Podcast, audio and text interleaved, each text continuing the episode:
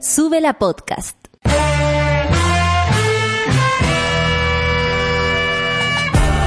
Cuando despiertas en otra sintonía, ves las cosas que otros no ven. Si a veces sientes que estás viviendo en Mordor, o como diría mi abuelita, te sientes como chancho en misa, este es tu lugar.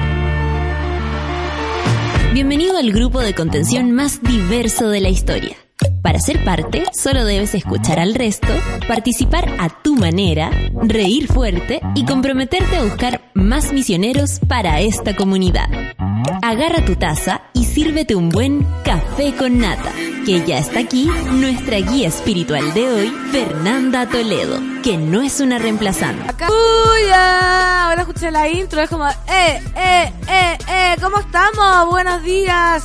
Martes 18 de junio, 9 con 6 minutos, un grado en la capital.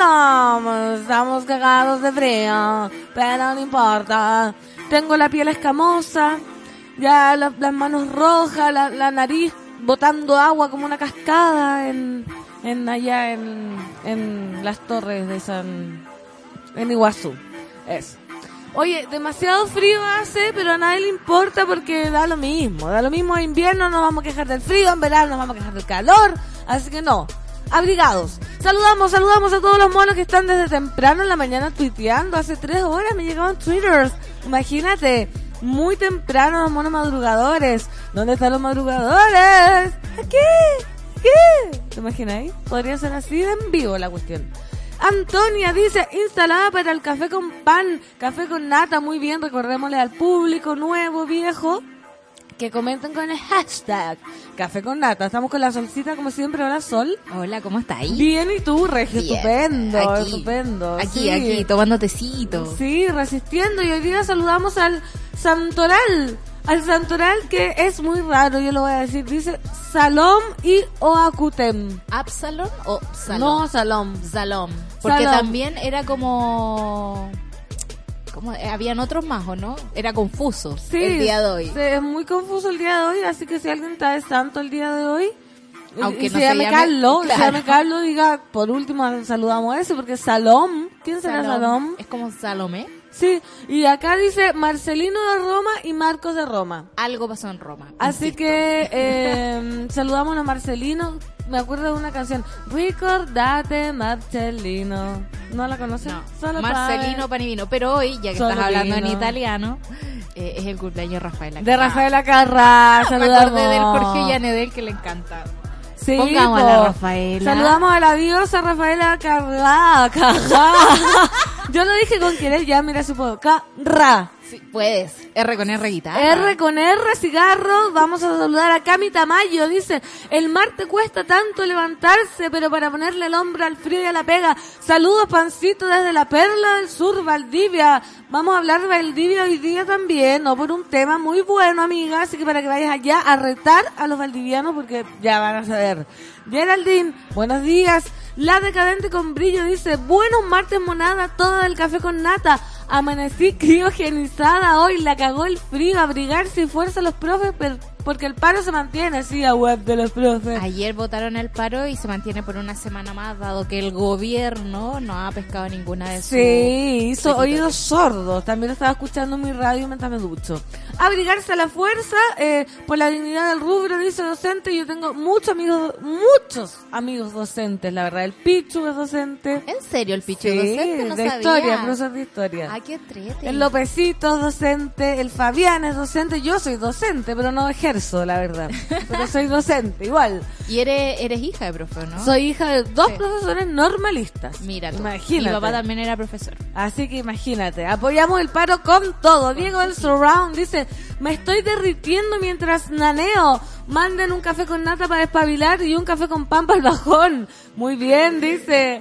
Abrazote sincero para toda la monada around the world. Tengo mala señal, así que escucharé el podcast.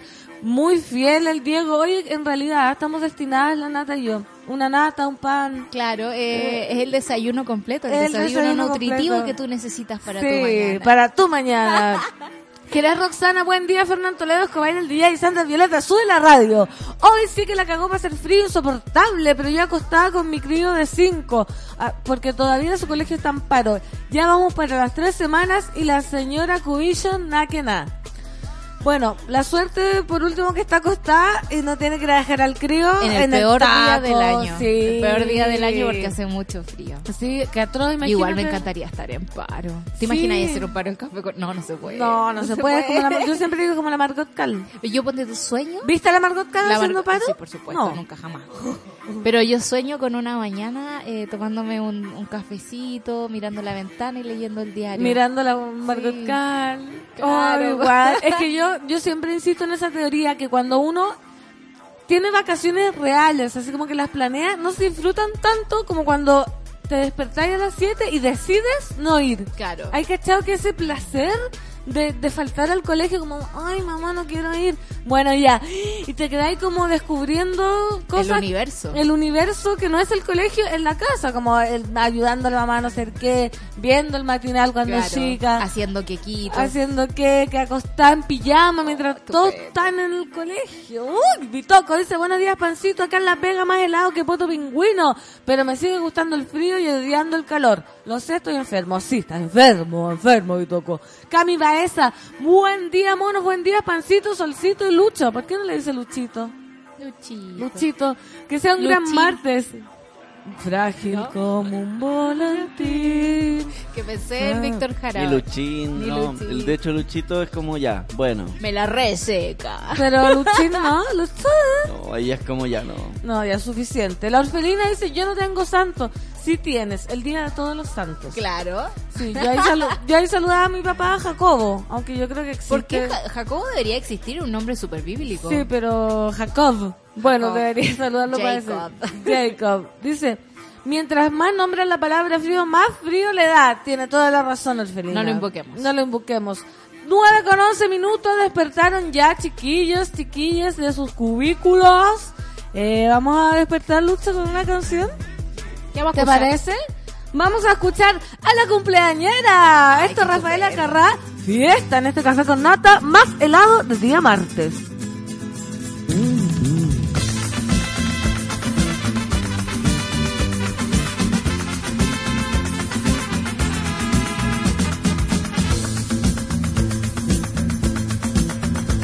Desde esta noche cambiará mi vida. Desde esta noche, desde esta noche.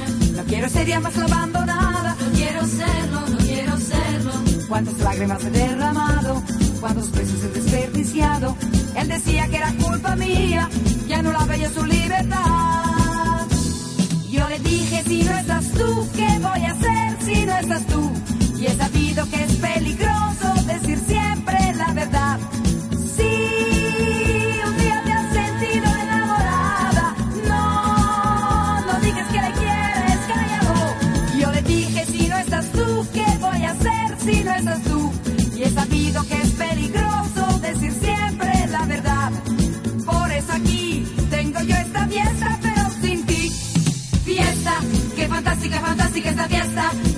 fantástica, fantástica esta fiesta. Esta fiesta con amigos y sin ti.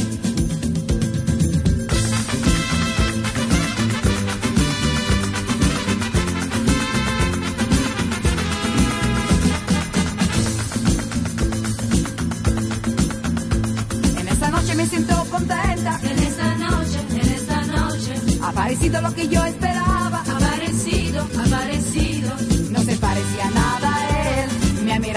Ojos tiernos y me ha dicho que era culpa suya. Al diablo con la libertad. Y me ha dicho si no estás tú, ¿qué voy a hacer si no estás tú? Y he sabido que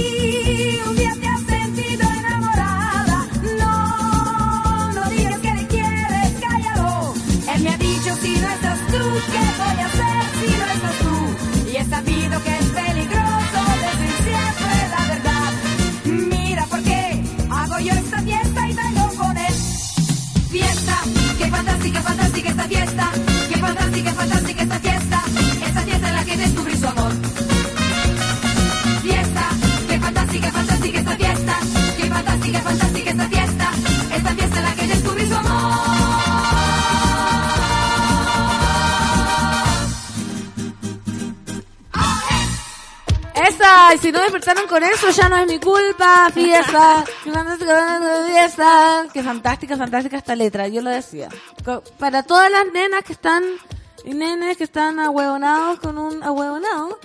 Sí, un día te has sentido enamorada. No, no digas que lo quieres, cállalo. Porque uno empieza a... Uno, uno la suelta rápido. Claro, te amo, te adoro, te, te- y el otro, y los, no, te, te dije no quiero comprometerme. No, ¿pa' qué?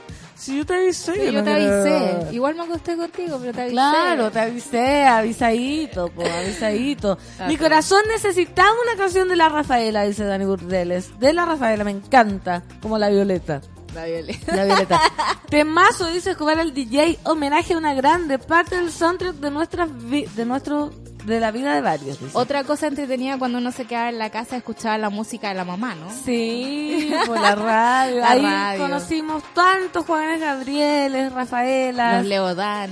Leo Danino Bravo, eh, ¿quién más? Todo eso. Siempre voy a recomendar la lista de la Clau de su Spotify que se llama Imagina lo mejor de tu vida, que es la mejor Ah. lista del universo porque no eh, eh, es Imagina pero sin Arjona. Sí, yo soy demasiado fanática de Radio Imagina y me carga cuando tocan Arjona. Pero incluso ya le tengo cariño, es como minutos, No. solo me el tiempo, ya como que cada ese momento. No, no, no. es que la cantamos ya en la casa, ya la cantamos, ya la sabemos. El Peter, Buya, saludos al sol de Concagua, con este frío hace falta su mantita de la ligua. Ayer debo decir que fui a ver el partido con frazada. Muy bien. ¿Y fuiste a un bar? fui a un bar. ¿A un lugar? Sí, fui a dos bares porque tenía que mm, tenía que después del partido ver una película, mi, mi favorita. De veras que me avisas. Sí, yo no te alcancé a avisé. llegar porque tenía Welcome to the Dollhouse de Todd Solon la daban en el, el Cine Arte Alameda, entonces dije, saliendo del partido, me voy corriendo para allá y fui a un bar al lado de ahí con una frazada porque hacía demasiado frío. Qué buena. Porque hay bares que dan frazada, ¿han visto? Sí, hay, hay cafecitos con frazada. Sí, pero es verdad, si ya no se puede, Así ya no, no se, se puede, puede. entonces está bueno que te den una frazada, aunque uno a veces dice como, ¿Qué- Por- ¿Dónde, ¿Dónde estuvo esta frazada? Sí, o uno mismo está comiendo y se me cae la pizza arriba de la frase y digo, chuta, la irán a ocupar de nuevo. Obvio que sí, igual que las frazadas de los buses cuando te las pasan. Ah. Uy, no, me da como cosa. Ay, no, yo lo agradecí tanto una frase de bus que te pasan una almohadita chica, un juguito. o Moita que yo me pongo en la espalda. Yo me- Vieja. yo me pongo como las viejas, no, entre las piernas. Hay que que cuando tenéis la espalda mala te recomiendan como poner entre las rodillas. ¿Ya? Así me pongo yo la almohada. Así que algo fallado tengo. Mira tú. algo fallado tengo. Oye, la pancito cantará el tema de la menstruación de Arjona. No, ¿cómo esa? Es de las rosas. No sé. Sí, sí, me, me la sé, no me tienten porque me voy a No, acordar no. y voy a empezar a cantar. Oye, hablando de frazadas y de partidos, la Roja de Rueda tuvo un triunfal debut en la Copa América tras golear a Japón. Sí, un abrazo también para los cabros. El equipo nacional brilló en Sao Paulo con goles de Pulgar, Vargas y Alexis, que ya toda la gente estaba presionándola. Arturo Vidal salió lesionado y genera preocupación en la selección. La selección chilena tuvo un triunfal debut y arrancó de la mejor forma la defensa del título en la Copa América 2019 al golear por 4 a 0 Japón en el estadio Morumbi de Sao Paulo en el duelo válido por la primera fecha del grupo C. Los ceros de la jornada, más allá del buen despliegue en el juego colectivo, fueron Eric Pulgar, Alexis Sánchez y Eduardo Vargas, que este metió dos goles, ¿ah? Sí. Encargados de romper las redes asiáticas para la celebración chilena en tierras Me paulistas. gustan las metáforas del fútbol. Sí. Son divertidas. Las redes asiáticas. La única mala fue la lesión de Arturo Vidal. El chileno sintió molestias en su muslo izquierdo y tuvo que salir forzadamente a los 75 minutos. Cham. ¿Ustedes vieron el partido un poco? Yo lo escuché por la radio. ¿Ya? ¿Y no que es lo que hago siempre. ¿Por qué no porque te me gusta estaba verlo? moviendo. No, porque no tengo costumbre de tele. Tengo una tele y nunca sé cómo enchufar. Un desastre. ¿Un desastre? Entonces prefiero siempre poner la radio y me muevo. Me muevo en la casa. escuchando el partido. Mira, tú, Lucha, ¿lo viste? Lo vi. Eh, ¿Pero por qué? ¿A ti no te gusta no, mucho el no, yo no- fútbol? a mí no me motiva nunca el fútbol. De hecho, me ¿Por arranqué qué de verlo aquí con, con otras Los personas. chiquillos lo iban a ver acá. Sí, pues los chiquillos van a ver acá y yo les dije que yo no era un buen compañero para ver fútbol porque yo me pongo a hablar de otras cosas. Ah, era el Y- compañero ¿cachai? latero. Claro. Que habla en el... Entonces me fui, po, y llegué a la casa y mis compañeros de hogar estaban viéndolo, pero tenían vinito y quesitos ahumados y fue como, ya, vale, mi tío. Ah, acá me quedo, dijiste. Pero entendí yo, porque como no entiendo nada, solo entendí lo que ellos me contaron.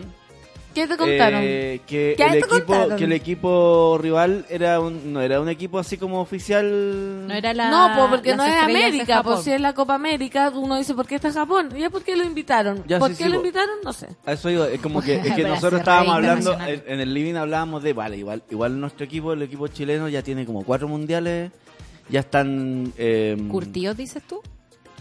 Más que eso, es como que ya están de, de salida. Es que estábamos hablando de que no hay recambio en Chile. Ah, porque ya la generación de Porque oro está ya se como va. que no, no hay nadie nuevo. Como si el alguien nuevo también surgiera de, de la nada. po. O sea, no hay políticas, por ejemplo, por Claro, parte del Estado para eso. incentivar, por ejemplo, en China. Pero en el fútbol sí se ha dado con más facilidad que hay generaciones que ocurren. Claro, pero es porque yo creo por el entusiasmo de la misma gente. En Sí. China hay unas políticas estatales, pero Heavy. cuáticas, que están haciendo jugar a los niñitos y a las niñitas como desde los dos años. Es que eso quería decir, pero tú no lo viste, pero que te juro por Dios que los futbolistas japoneses había uno que yo decía, este weón tiene ocho años.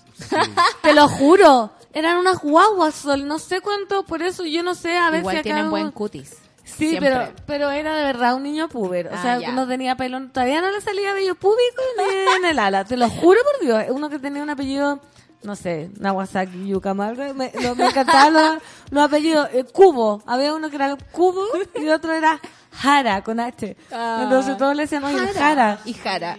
El Jara. El jara. Jarita. Nosotros decíamos que acá en Chile le iban a ver el jara. Oye, pero jara. Y era el jara. Jara. Ah, bueno, eso pasó mucho en cu- cuando le pusieron los nombres a las ciudades a medida que la gente iba llegando a este país. Por ejemplo, los Vilos era Lord Willow. ¿Viste? Y. Lord Willow se transformó en los Vilos. Sí, po, pero sí hay muchos apellidos que están evolucionando, el lenguaje evoluciona. Bueno, pero a mí El me llamó la atención. Bueno, qué bueno que cambió los vilos. Sí, ¿Cierto? imagínate Sí, cómo voy a Lord Willow. Qué difícil. Qué colonialista. No, no quiero. Miren, los japoneses invitados a este torneo intentaron aprovechar la velocidad de sus punteros para jugar a contragolpe, pero solo lograron inquietar en dos ocasiones a Gabriel Arias, con un disparo rasante y tras un remate ajustado de Soya Nakajima, tras una mala salida de la defensa. Pese al desgaste al aguantar la juventud de los asiáticos, ven, ¿Ves? Chile intentó una y otra vez dos remates ajustados de Alexis. Pasada la media hora indicaban que la recompensa estaba cerca. La apertura de la cuenta llegó justo antes del descanso a los 41 minutos con un golazo de Eric Pulgar, quien se elevó entre los defensas japoneses para golpear de cabeza y enviar el balón a las redes. ¿Ven que acá también le llamó la atención la juventud? La juventud. Yo no sé si hay un mínimo de edad para entrar a una selección oficial. Creo que, o sea, las sub-17 son como los menores de 17. Sí, pero pu- puede haber un, un capo que entre a... Creo que no. Porque según eh, mi pareja, ¿Tu pareja, tu Messi jugó a los 16 años en el Barcelona. Pero no y es lo me- mismo una no, selección, sí, po. po, y metió un gol. No es lo mismo la selección que un un, Un equipo un equipo, claro, que puede darse el lujo de contratar a un Messi de 16 años porque Sí, puede. Porque ya que puede, Porque- puede, y yo puedo. La pancita le pone color, te lo juro, dice la orfelina. ¿De qué cosa dije? Que te juro que eran jóvenes, algo así, ¿o no? Claro. Dice, jaja, en verdad eran unas guaguas los japoneses. Había uno que tenía como cara de filtro de Snapchat. es que te lo juro, mira, búscalo. Lo voy a buscar, lo voy Busca como joven japonés, no sé qué. Y putaendo, ¿cómo sería? ¿De qué? Pregunta la Orfe, ¿de qué? Ah, pero es que no todos vienen de, de formaciones del lenguaje a medida que lo usamos. Ah. Algunos son nombres Claro, era propios. put and Endo. endo. De put and endo. Put and endo. Si el más chiquihuahui tenía 19, creo que era el portero. Ah, pero no es tan chico. po. Pero viste si tienen buenos genes. Se sí, una veía onda realmente de 12. Y así sigue esta indecente historia, los sospechosos de siempre, protegiendo a los sospechosos de siempre. A ver, reportaje, la denuncia por desacato que amenaza a la... ju- Vamos a leerlo después, porque ahora ¿Tenemos canción o no? tenemos... ¿O no? Todavía no. Todavía no. Perdón, perdón, se me No, adelantó el porque teléfono. sí. Antonia dice, ayer me estuve cuestionando mis conocimientos de geografía por Japón. Sabía que no podía estar tan mal. Claro, Copa América, Japón que en Ah, América claro. habrá dicho. Yo sé que invitaron a Japón y a Qatar, creo. Y Qatar lo invitaron porque va a ser eh, sede oficial del próximo mundial. mundial. Ah. ¿Ven? Y Japón todavía no sabemos por qué lo Son invitaron. las cosas del fútbol. Son las cosas del fútbol. Era a, lo, a lo que iba como, como con esa mm, eh, acotación era como que igual son equipos en distintos niveles peleando. Ah, claro. ¿cachai? Entonces, Estáis diciendo que la selección ganó porque los otros eran malos. sí. No, no malo, Sí, más jóvenes, más, más, más, más Se inexpertos. aprovecharon de su Es inexperiencia. Pero puede es ser lo- que la juventud es sea que los noticieros, fuerza, los claro. noticieros después como que revivió Ah. la generación de oro y es como, vale, estaban jugando contra un equipo de segunda división, amigo. Pero amigo, usted sabe que cuando es el fútbol, El men- men's el men es como la copa más importante del Sí. universo en el canal más grande de Claro. tu mundo. Con la selección más importante. Claro, Como, como, acá, como el café con nata, tu locutora favorita, Por con tu panelista Pero aquí- predilecta y tu DJ regalón. Aquí la cosa tiene un poco de criterio realidad, ¿no? Sí. A eso iba nomás. Sí, la épica del fútbol es una cosa muy impresionante. Es impactante. Mira, ya son trending topic, dice la Arfelina. Ay, La Arfelina, me encanta que no... Trending no- topic en tu corazón. En tu corazón. Lo que pasa es que son selección, dice Sub-23 Japón, nuestra selección en edad promedio 28 años. Somos la selección más veterana de la Copa América. Mira, es lo que decía Ah. Lucho, que no hay... Lucho, que no hay... Lo que decía ¿Qué dicho? Lucho, que no hay más recambio. ¿Viste que igual sabe Lucho? No, sí, Lucho. Es, se es la información que, re- que, que, que recopilaste a- ayer, entre ayer. quesitos y vinos. Oye, Sí. sí, qué rico los quesitos ahumados. Exquisito. Oye, es que uno va recopilando información, uno que vea ahora más fútbol que antes. Claro. Va recopilando. Ahora, por ejemplo, los tres puntos, el punto uno ya se maneja. Uno se maneja, uno tiene amigos futboleros. Por ejemplo, en, mi trabajo de la tarde, Sí. la gente le gusta mucho el fútbol. Y se juntan. Eh, claro, entonces ayer teníamos una reunión hasta las 8 y la cambiaron. Es como, hay partidos. Sí, eso es lo bueno de los partidos. me encanta, me encanta el ánimo que Yo, por ejemplo, el viernes tengo oh, que ir a poner música en cumpleaños de una gente que es como media amigo, media cliente, y pero par- parte del cumpleaños con el partido.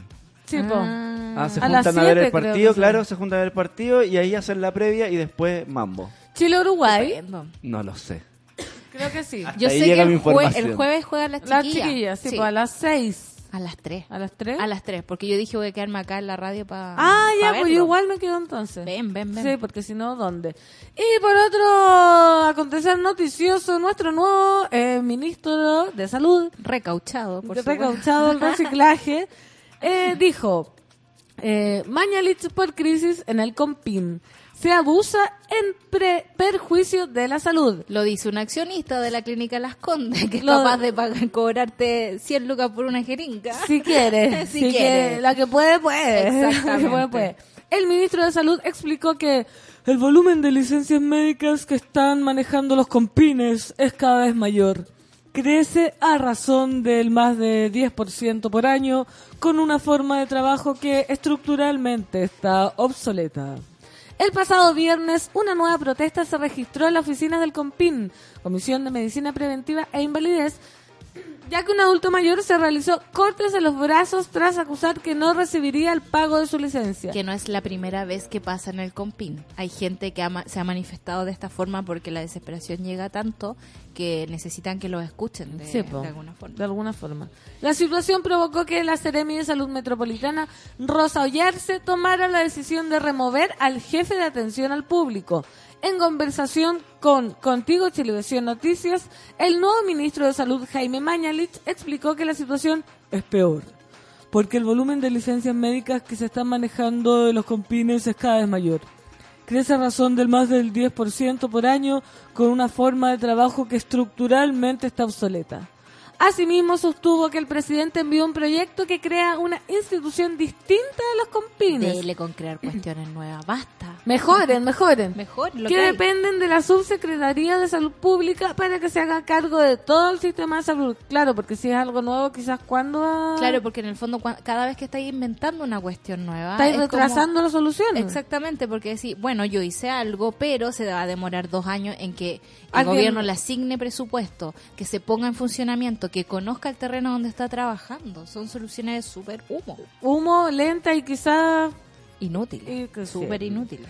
Nosotros podemos estar reportando todos los días de una situación como la que ustedes describen, pero la solución viene por un cambio estructural del sistema de gestión y asistencia de licencias médicas. Continuó.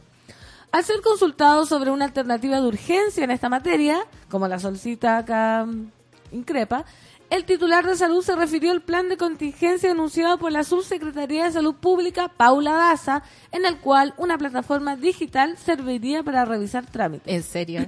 Otra plataforma Se digital. cae el sistema. Basta, basta. Dice, quiero recordar que estamos hablando de un beneficio pagado por todos los chilenos a través de impuestos generales. Y en ese contexto, este beneficio tiene que estar justificado por los médicos, por los certificados, porque de lo contrario son cheques en blanco, de los que hay que decirlo también. Se abusa en perjuicio de la salud y del financiamiento de atenciones o licencias médicas de otras personas. Como se dice en Chile, terminan pagando justos por pecadores. Me está ahí que el ministro dijo esto. Lo dijo, lo Me dijo. está ahí. ¿Sabes que estoy- estoy como un poquito indignada? ¿Te indignaste? Me indigné un poco. Sí, no está son tratando como- de flojo. Sí, pues, es ser- como ustedes se toman licencias para que todo el mundo las pague con los impuestos de los chilenos. Y, la, gente mayoría que realmente se enferma no le paga. Claro. En vez de preocuparse, por ejemplo, de los altos niveles de licencias por eh, estrés laboral, por ejemplo, o de enfermedades reales, que una persona, no sé, pues se rompe un pie, eh, va a la mutual, la mutual le dice tiene que descansar un mes eh, y no le quieren pagar ese mes. Sí, po. yo tengo una amiga que eh, se le murió el papá, pidió licencia, ¿qué? Una semana y no se le pagaron. No se las pagan. No, po. No, si esta cuestión no es como que aquí eh, el Estado sea una caja pagadora para la gente que va por licencia. Es que te están eh, demorando los procesos. Y, y una persona cuando no te pagan un mes eh, tu sueldo, te atrasáis en el, en el arriendo, te atrasáis en el supermercado, te todo. atrasáis en, en la cuota del banco, que por interés te va a cobrar 50 lucas extra. No sé, ese tipo de cosas pasan. Entonces, me da mucha pena que el ministro sea tan indolente y que no esté mirando la realidad país. Es que pasa, yo creo que pasa que es una realidad tan alejada de ellos que no pueden, porque pasa a veces que yo he estado en, en rangos mucho menores, que es como, oye, te invito no sé qué, y tú decías, ay, pero ¿cómo no vas a tener dos lucas, papá? Hay gente No, que no tiene no. dos lucas quizás en el momento, quizás mañana va a tener, pero anda, no se metan en el bolsillo de, De la gente. persona, ¿no? Porque, ay, te puedo dar 10, y ¿qué sabéis si esa persona le iba a pagar esos 10 a otra persona en ese momento? Como que es, es una cadena que uno no puede como decir, ah, no, mira, si puede resistir con... O sea, yo creo que eso es lo que piensan las autoridades sobre nosotros, que podemos resistir un tiempo, que es como el otro día hablaba con alguien que maneja centros de Sename y me contaba que, claro, aumentaron los presupuestos para el Sename, pero eh, se demoran todavía tres meses en pagarte un mes. Y Claro. cuando y, y, y cuando llegan con la plata ese mes, la gente llega así como, oye, ¿le pueden comprar bata y pantufla a los niños? Y es como, loco, tengo que comprar leche, pañales. Sí, po. como, no me vengáis con esto. Entonces, juegan con nuestro bolsillo como si fuera el de, El de ellos, sí, porque En ellos pueden, pueden- pueden esperar, oye, te pagan seis meses, listo. Listo, Sacaré dale. mi ahorro, le pediré a alguien, No, no, sé. tengo, tengo catch, tengo po. plata en el bolsillo. Hay gente que no tiene plata en el bolsillo. Tal cual, me siento tan identificada. Si te, que, que no, si te atrasan, te, te cagaron Te, nomás, te po. jodieron. Y uno Sí. se urge por ir con las cuentas al día, Sí, po. por estar en regla con todo, pero esta gente es capaz de pagar, no pagar 30 años con De contribuciones. y les da exactamente. De caburga. Exacto. Y también le preguntaron al ministro sobre el precio de los bioequivalentes y que dijo, la culpa es que no tenemos un sistema que vigile, que estructure, que fiscalice. ¿En serio? ¿Y eso quién lo hace, oye? El ministerio, pues, pues. amigo, que tiene que no permitir la colusión de las farmacias o que un remedio que cuesta dos lucas te lo vendan a 30. Sí, como la aspirina que yo compré, sí, ¿te acordás que Ah, de acá? que Que compraste una aspirina. de 18 lucas, aspirina. Pero la estaba pagando y estaba como volando bajo y dije, ¿qué me salió tan caro si me compré como una aspirina y un termómetro? Claro. tú? Y la aspirina estaba a 18 lucas y le dije, no, no. Por favor, dame el genérico, onda, 9.90. Claro. Realmente, realmente. Entonces, ¿te imagináis una abuela, mi mamá? No, mi mamá, ¿qué? Mi mamá se la tira por la cabeza. Más avispa. Son sí. porque, claro, porque además son el grupo que, por ejemplo, compra remedios todos los meses. Entonces va el día no sé cuánto, porque el día martes, ponte tú, hay un 35% de descuento, en remedio para el corazón. Después van a otra farmacia porque el, el jueves hay 20% de descuento para el remedio para la diabetes, ¿cachai? Entonces Están la- informados. están informados, pero pero es porque la necesidad los ha llevado a informarse. Porque tú te paráis en cualquier esquina y de verdad la farmacia es un asalto, pero a plena luz del día. Sí, po. Y te vayas a otras farmacias que son más alternativas, como yo siempre voy a recomendar la farmacia Los Orientales, maravilloso. bien Los atendido. orientales, ¿dónde? En el metro Villa Frey. ¿Ven? Saliendo del metro está la farmacia. Amoroso, simpático. El otro día me fui a vacunar ahí y aproveché de comprar mi- mis otros remedios. Y na- y, nada loco, de estafa. Los anticonceptivos me costaron 5 lucas menos. Imagínate. Fue como, ¿en serio? Pero sí es verdad. sí. No, y aparte, miren, les voy a dar otra mala noticia, porque a su vez negó que los bioequivalentes no sean más baratos que los medicamentos de marca. La industria farmacéutica ha hecho desaparecer los medicamentos bioequivalentes sin marca y ha potenciado los bioequivalentes con marca propia. Y el mayor, el valor de estos son seis o siete veces mayores. No ¿Sabéis te puedo creer. qué? Sabes ahora los bioequivalentes que uno decía, este es más barato, saco mi propio bioequivalente más caro. Exactamente. Atroz. Es atroz porque la industria farmacéutica eh, es la que más investiga en términos de, de remedios y de soluciones y de nuevas enfermedades y cosas así. Pero investiga, por ejemplo, en las enfermedades que les va a dar más plata, no en las que están afectando más a la población. Y nosotros tenemos una economía absolutamente abierta al mundo, sin ningún tipo de protección. Y, por ejemplo, yo no sé en qué estado estamos con el TPP, que con eso sí que nos van a, van, las farmacéuticas van a poder decir, yo quiero vender este bioequivalente Y a ese voy 8 a vender. lucas, aunque cueste 200 pesos, pero yo lo voy a vender a 8 lucas y el gobierno no va, va a estar de brazos cruzados, no va a tener que hacer. Y eso es porque nuestros políticos se han dedicado a generar plataformas que no sirven para nada, a, a im- implementar oficinas nuevas que se van a abrir en dos años. No son capaces Sí, de solucionar una sola cosa. Una sola cosa bien y ahora. Por ejemplo, imagínate, ¿qué tan difícil sería regular los precios de los remedios? Y ya pasó una vez el escándalo del destape de la farmacéutica y Claro. ahora de nuevo. O sea, ni siquiera en pos del libre mercado, ¿cachai? Donde hay distintas ofertas y gana la mejor. Eh, no, aquí hay colusión hecha, derecha, eh, hay aprovechamiento de un recurso como se llama estratégico, porque la salud de las personas no es una cuestión, no son, no son Rolls Royce, ¿cachai? Que uno ya, ok, un Rolls Royce puede costar, no sé, 60 millones y yo lo voy a poner a 120 Claro. porque se me paró nomás, ¿cachai? porque va a La haber pluma. alguien que lo va a comprar. Exactamente, pero el remedio es algo que afecta directamente a la salud de las personas. Es entonces, necesario. Es terrible. es No, terrible. Terrible otra vez. Estaba teniendo una conversación con gente que sabe, pero me estaba informando como que habían unos avances gigantescos de la medicina, como de curas, pero que la cura es tan específica, ¿me entiendes? No es como una aspirina que van a comprar eh, millones y millones de personas, sino que tú decías, ah, mira, la Sol tiene una mancha en la mano y no sé qué, yo te voy- yo te hago este remedio y te lo sano, porque Claro. está, pero va a servirte solo a ti, ¿cachai? Sí. Y vale 15 millones. Sí.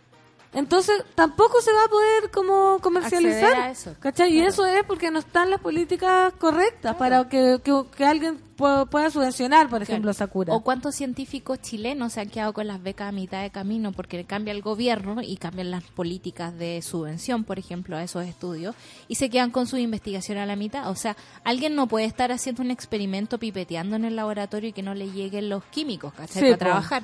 Eh, no puede esperar cinco meses a eso. Y eso hay una gran diferencia entre lo que pasa en Chile, donde te podéis demorar seis semanas, eh, unos cuantos meses en que lleguen ese tipo de cosas, o no sé, pues en Alemania, donde un amigo, el José, saludos, el José, que nos escucha en el Saludos a José en Alemania.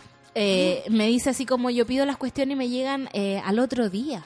Y así avanza la investigación y los científicos asocian con la industria privada, porque a veces los esfuerzos públicos no, no son suficientes, pero todo en pro de tener una sociedad un poco más sana, un poco más informada, con, con más herramientas para trabajar. Lo que debería ser, te das cuenta que es que es que como inhumano pensar que hay gente que está como lucrando con la salud Sí. de la gente. ¡Qué rabia! Y ahí te das cuenta que los empresarios de Chile son lejos lo más penca que hay, porque ni siquiera quieren hacer como que el país progrese. Están haciendo plata. Sí, o sea, ahora con lo que fabrico mi propio bioequivalente ya queda una pieza. No, que hasta Que es una Pero pieza, obvio, es una como- cuestión de marca, ¿cachai? Claro, como- quieres tu bioequivalente, pero mira, tengo este más. No. De hecho, yo tomo un remedio que para la cuchara que me cuesta 30 lucas. Carísimo. Y un día caché que la misma pastilla, de hecho, como con el mismo embalaje, en Doctor Simi costaba 1500 pesos. No. Y si yo voy a una farmacia de cadena y pido el, equi- el bioequivalente de, de- Vale de cinco esa lucas. cuestión, me cuesta 5 lucas. Cacha, pues hay que estar avispado nomás entonces, evadir, evadir farmacias los orientales o la todo. farmacia del pueblo, yo también compro en Santa Cruz, farmacia Sí, en Allende. Putaén no tenemos farmacia del pueblo. Mira, Sí, pues. la decadente con brillo dice, esto pasa por castigar solo a los con clase de éticas por colusión, pero mordedor sin bozal, dice, los precios de los medicamentos de marca más vendidos subieron hasta 89% en cuatro años. 89%. Claro, lo sancionaron un poquito por la colusión, pero subieron los precios de forma descarada. Claro. Y claro, y tenemos a los Lavina, a los Delano haciendo cursos de ética al lado del Ibañez. Esa es la que tenemos. ¿Verdad, chula? Yo he pasado por dos licencias largas, las dos me las redujeron por menos de 11 días, por lo que la ISAPRE no me pagó todos los días asignados.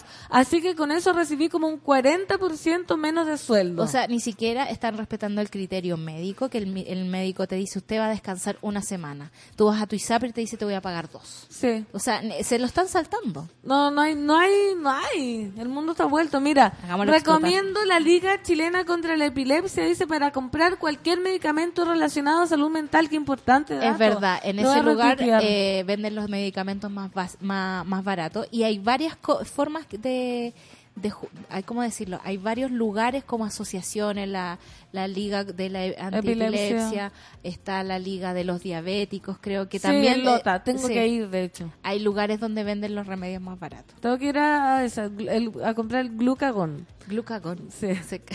Recomiendo también la Liga de la Epilepsia. El ministro es tan hueón que no cacha que las licencias que no se están pagando son las que ya están aprobadas por el COMPIN. Porque hay miles que rechazan incluso aunque sean reales, dice Claro. su zanahoria. Su zanahoria. Su zanahoria, qué bueno. Susa, zanahoria. Es como, ¿cómo se llama? Soyla. Soy la, soy la de la plaza. A mí me decían soy la cerda. No, Soy la pan. Soy la pan, ¿viste? Van a seguir haciendo cambios insuficientes y ese día del incidente nos dimos cuenta que con PIN, perteneciente al sistema de salud, no tenían botiquín para primeros auxilios. Ya es como el colmo. O sea, si hablamos la otra vez, la semana pasada, del Hospital San José, que está teniendo a la gente en sillas, en el suelo, en los pasillos, y que llega, no sé, por un hospital de campaña de los milicos con 10 camas. O sea, Sí, po. la precariedad. Somos el precariado. Esa es la nueva, de hecho, hay, hay sociólogos gente ¿Verdad? No el que sí, patriarcado, el precariado. el precariado. Somos una clase que vivimos en la precariedad constante, ya sea porque si te enfermas no tenéis ahorros para pa, costear una enfermedad. Si te endeudáis por algún motivo, no sé, pues pasa algo, no tenéis cómo solventar esa deuda. Si hay crisis de agua, lo- los precios en las ferias suben. Si te enamoráis, no te quieren bien. No, o sea, ¿Ah? eso es dato. Eso es dato, amiga. Eso- es dato, amiga. bueno, tú estás llena de amor, ¿no? Sí, Yo puedo hablar desde ese lugar de la amargura. No, Tú pero yo ya no. viví suficiente, ya, pues. Ya me, Y, ya y me Lucho tocaba. DJ no tiene derecho a hablar aquí porque a él le va muy bien. Ay, No, también. es, disti- es distinto el amor.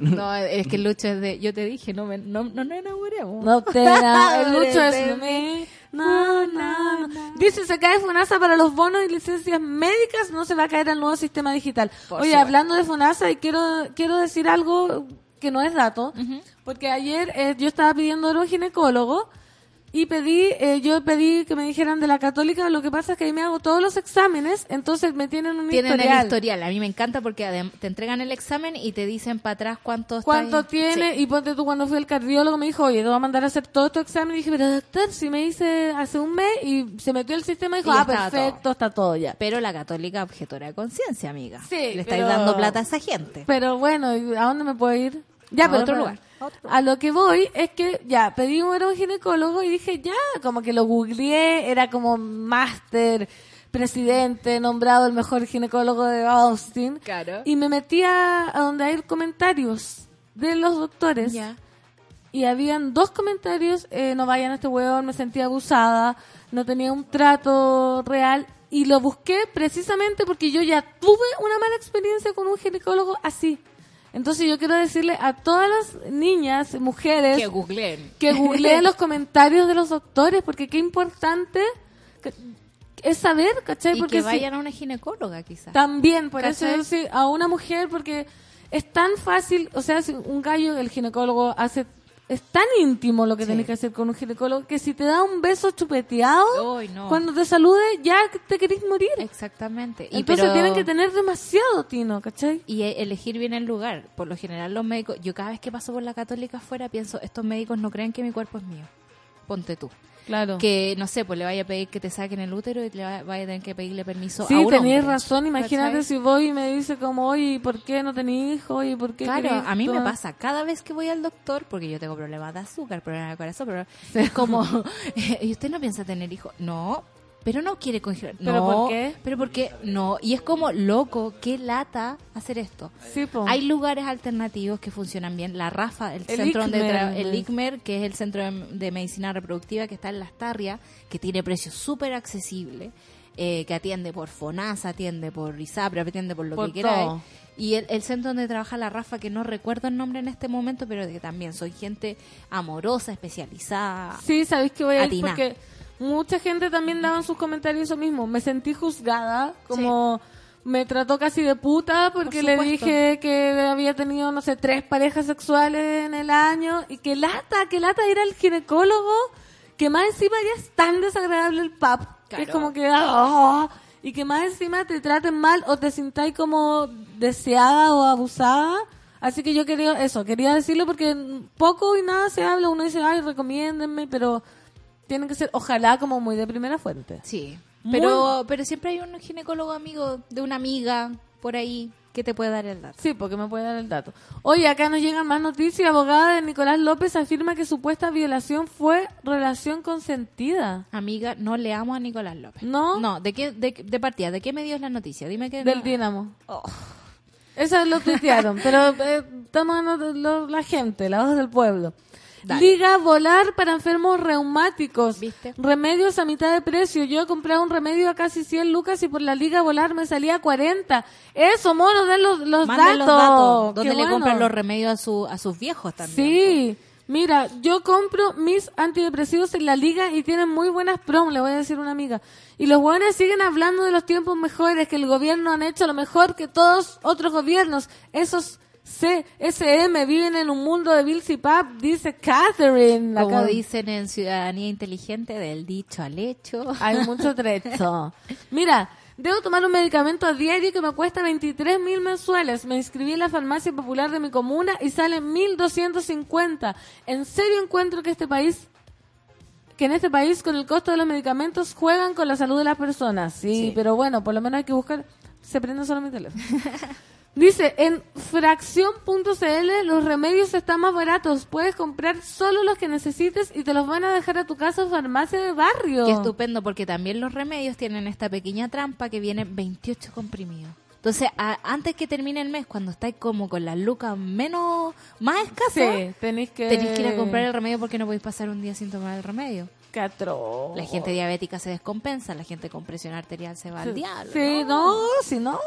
Mira, en Curacavín y para Farmacia Popular nos alcanza. Somos tan penca que dependemos de María Pinto. Solo tenemos Cruz Verde y dos farmacias pequeñas. Bueno, que se organice y vengas a, a Santiago a la Claro. liga. O que se junte con otras personas y alguien haga las compras una vez a la semana en Santiago, cosas así. Sí, po. Tenemos que ser ciudadanos organizados y También. prestar esas ayudas Sí, también. obvio. Yo también soy la que compra cosas acá en Santiago para la gente de Santa Cruz. Yo igual, a mi mamá así como, oye, una oferta en el Jumbo, ¿me Claro. traer confort? Ya, no sé qué, o hay no sé qué, en- en- Exactamente. uno la mamá La le Vega, sí. las ofertas. No, mi mamá a veces vamos en micro porque ya no maneja mucho, como 56 confortes y 7 kilos de detergente. Mamá, y tenemos que andar acarreando la oferta. No, le encanta. Y Y, le encanta tener de a dos.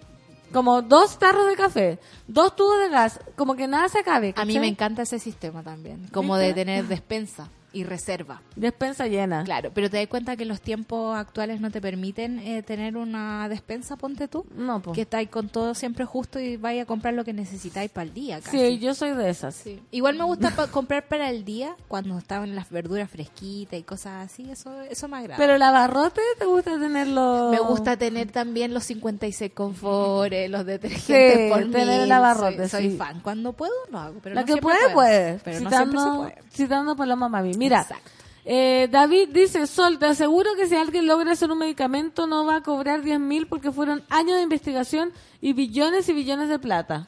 Sí, pues por supuesto, es mucha la investigación, es mucho el trabajo que hay, eh, los remedios no son baratos, Pero, por ejemplo, no sé, po, eh, mientras investigáis por un remedio caro, también se optimizan ciertos métodos y procedimientos para otros que sí pueden costar barato.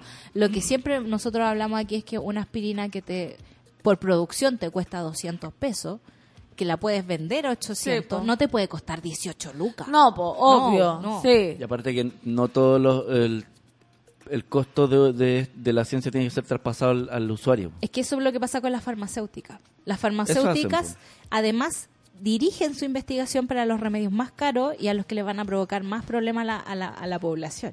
Porque ellos tienen la solución, por supuesto. Para ser adquirido. Es lo, es lo que hablamos. No tiene ética vez, hacer eso. No, pero si un Estado se pusiera un poquito más firme y dijera, bueno, ok, vamos a dejarlo hacer su negocio, pero además nuestras universidades van a trabajar en esto, vamos a tener eh, un laboratorio de Chile, cosa que existía. Eh, Cosa que ya dejó. antes de que privatizaran todo en este país, ese tipo de cosas existían porque son, eh, eh, mm, eh, ¿cómo se dice? Eh, bienes estratégicos. Es lo mismo con la luz, con el agua, que en algún momento eran propiedad de este país. Claro, necesidades Luego se privatizaron y nos cobran hasta, pero porque en él El medidor va- inteligente. el medidor inteligente y cosas de ese estilo. Entonces, claro, tenemos en Chile también la sensación de que mientras más caro es mejor, de mientras más caro fue mejor procesado, pero no siempre mejor es así, calidad. mejor calidad. Sí. No, no, no siempre es así, pues Yo que, yo que trabajo con libros, recuerdo conversaciones en que decía, este libro lo vamos a poner a 15 lucas porque la gente cree que después de 15 lucas el libro es bueno. Obvio, po, obvio que pasa, pero si ese es el pensamiento igual, Ese es el po, pensamiento, entonces como la calidad es el precio. Y ya no, pues ya está ya está sabido que no. Mira, Pati Pela Paula y las cadenas de grandes farmacias a los pacos les hacen los mazos descuentos, ¿sabían eso?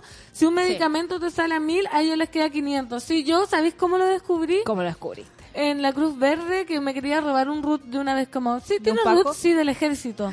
15, no, y así, 15 en mi mente, pero no lo descubrí y le hicieron el manso descuento. Así Sí. que, ojo Pero tenemos que saber que todas las fuerzas armadas de este país, Pinochet las salvó de tener el mismo sistema de salud que nosotros. Tienen ese tipo de beneficios. Los pacos no pagan la micro cuando se suben a, a- a- cuando Sí. van del bus de Santa Cruz a Santiago. Los pacos no pagan. Obvio, Es un montón de beneficios y privilegios que los hace estar un poquito lejos de la realidad. Atroz, mira, la gente está indignada. El periplo de las ofertas para poder proteger la salud y hacer rendir el sueldo. Qué humillante la huevada, dice. Cata Cepu, totalmente de acuerdo con Fernán Toledo y Santas Violetas.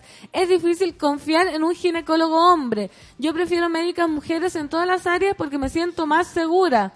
Sí, también, mejor. Una vez me atendí con una ginecóloga en la católica y me trató de loca porque ocupaba la copa menstrual. Así que ya no vayan a la cato. Bueno, qué bueno que me dijeron Son objetores de conciencia, amiga. No le den plata a ese lugar. Voy a tener que cambiar, pero ¿y co- con- bueno, ahí veo.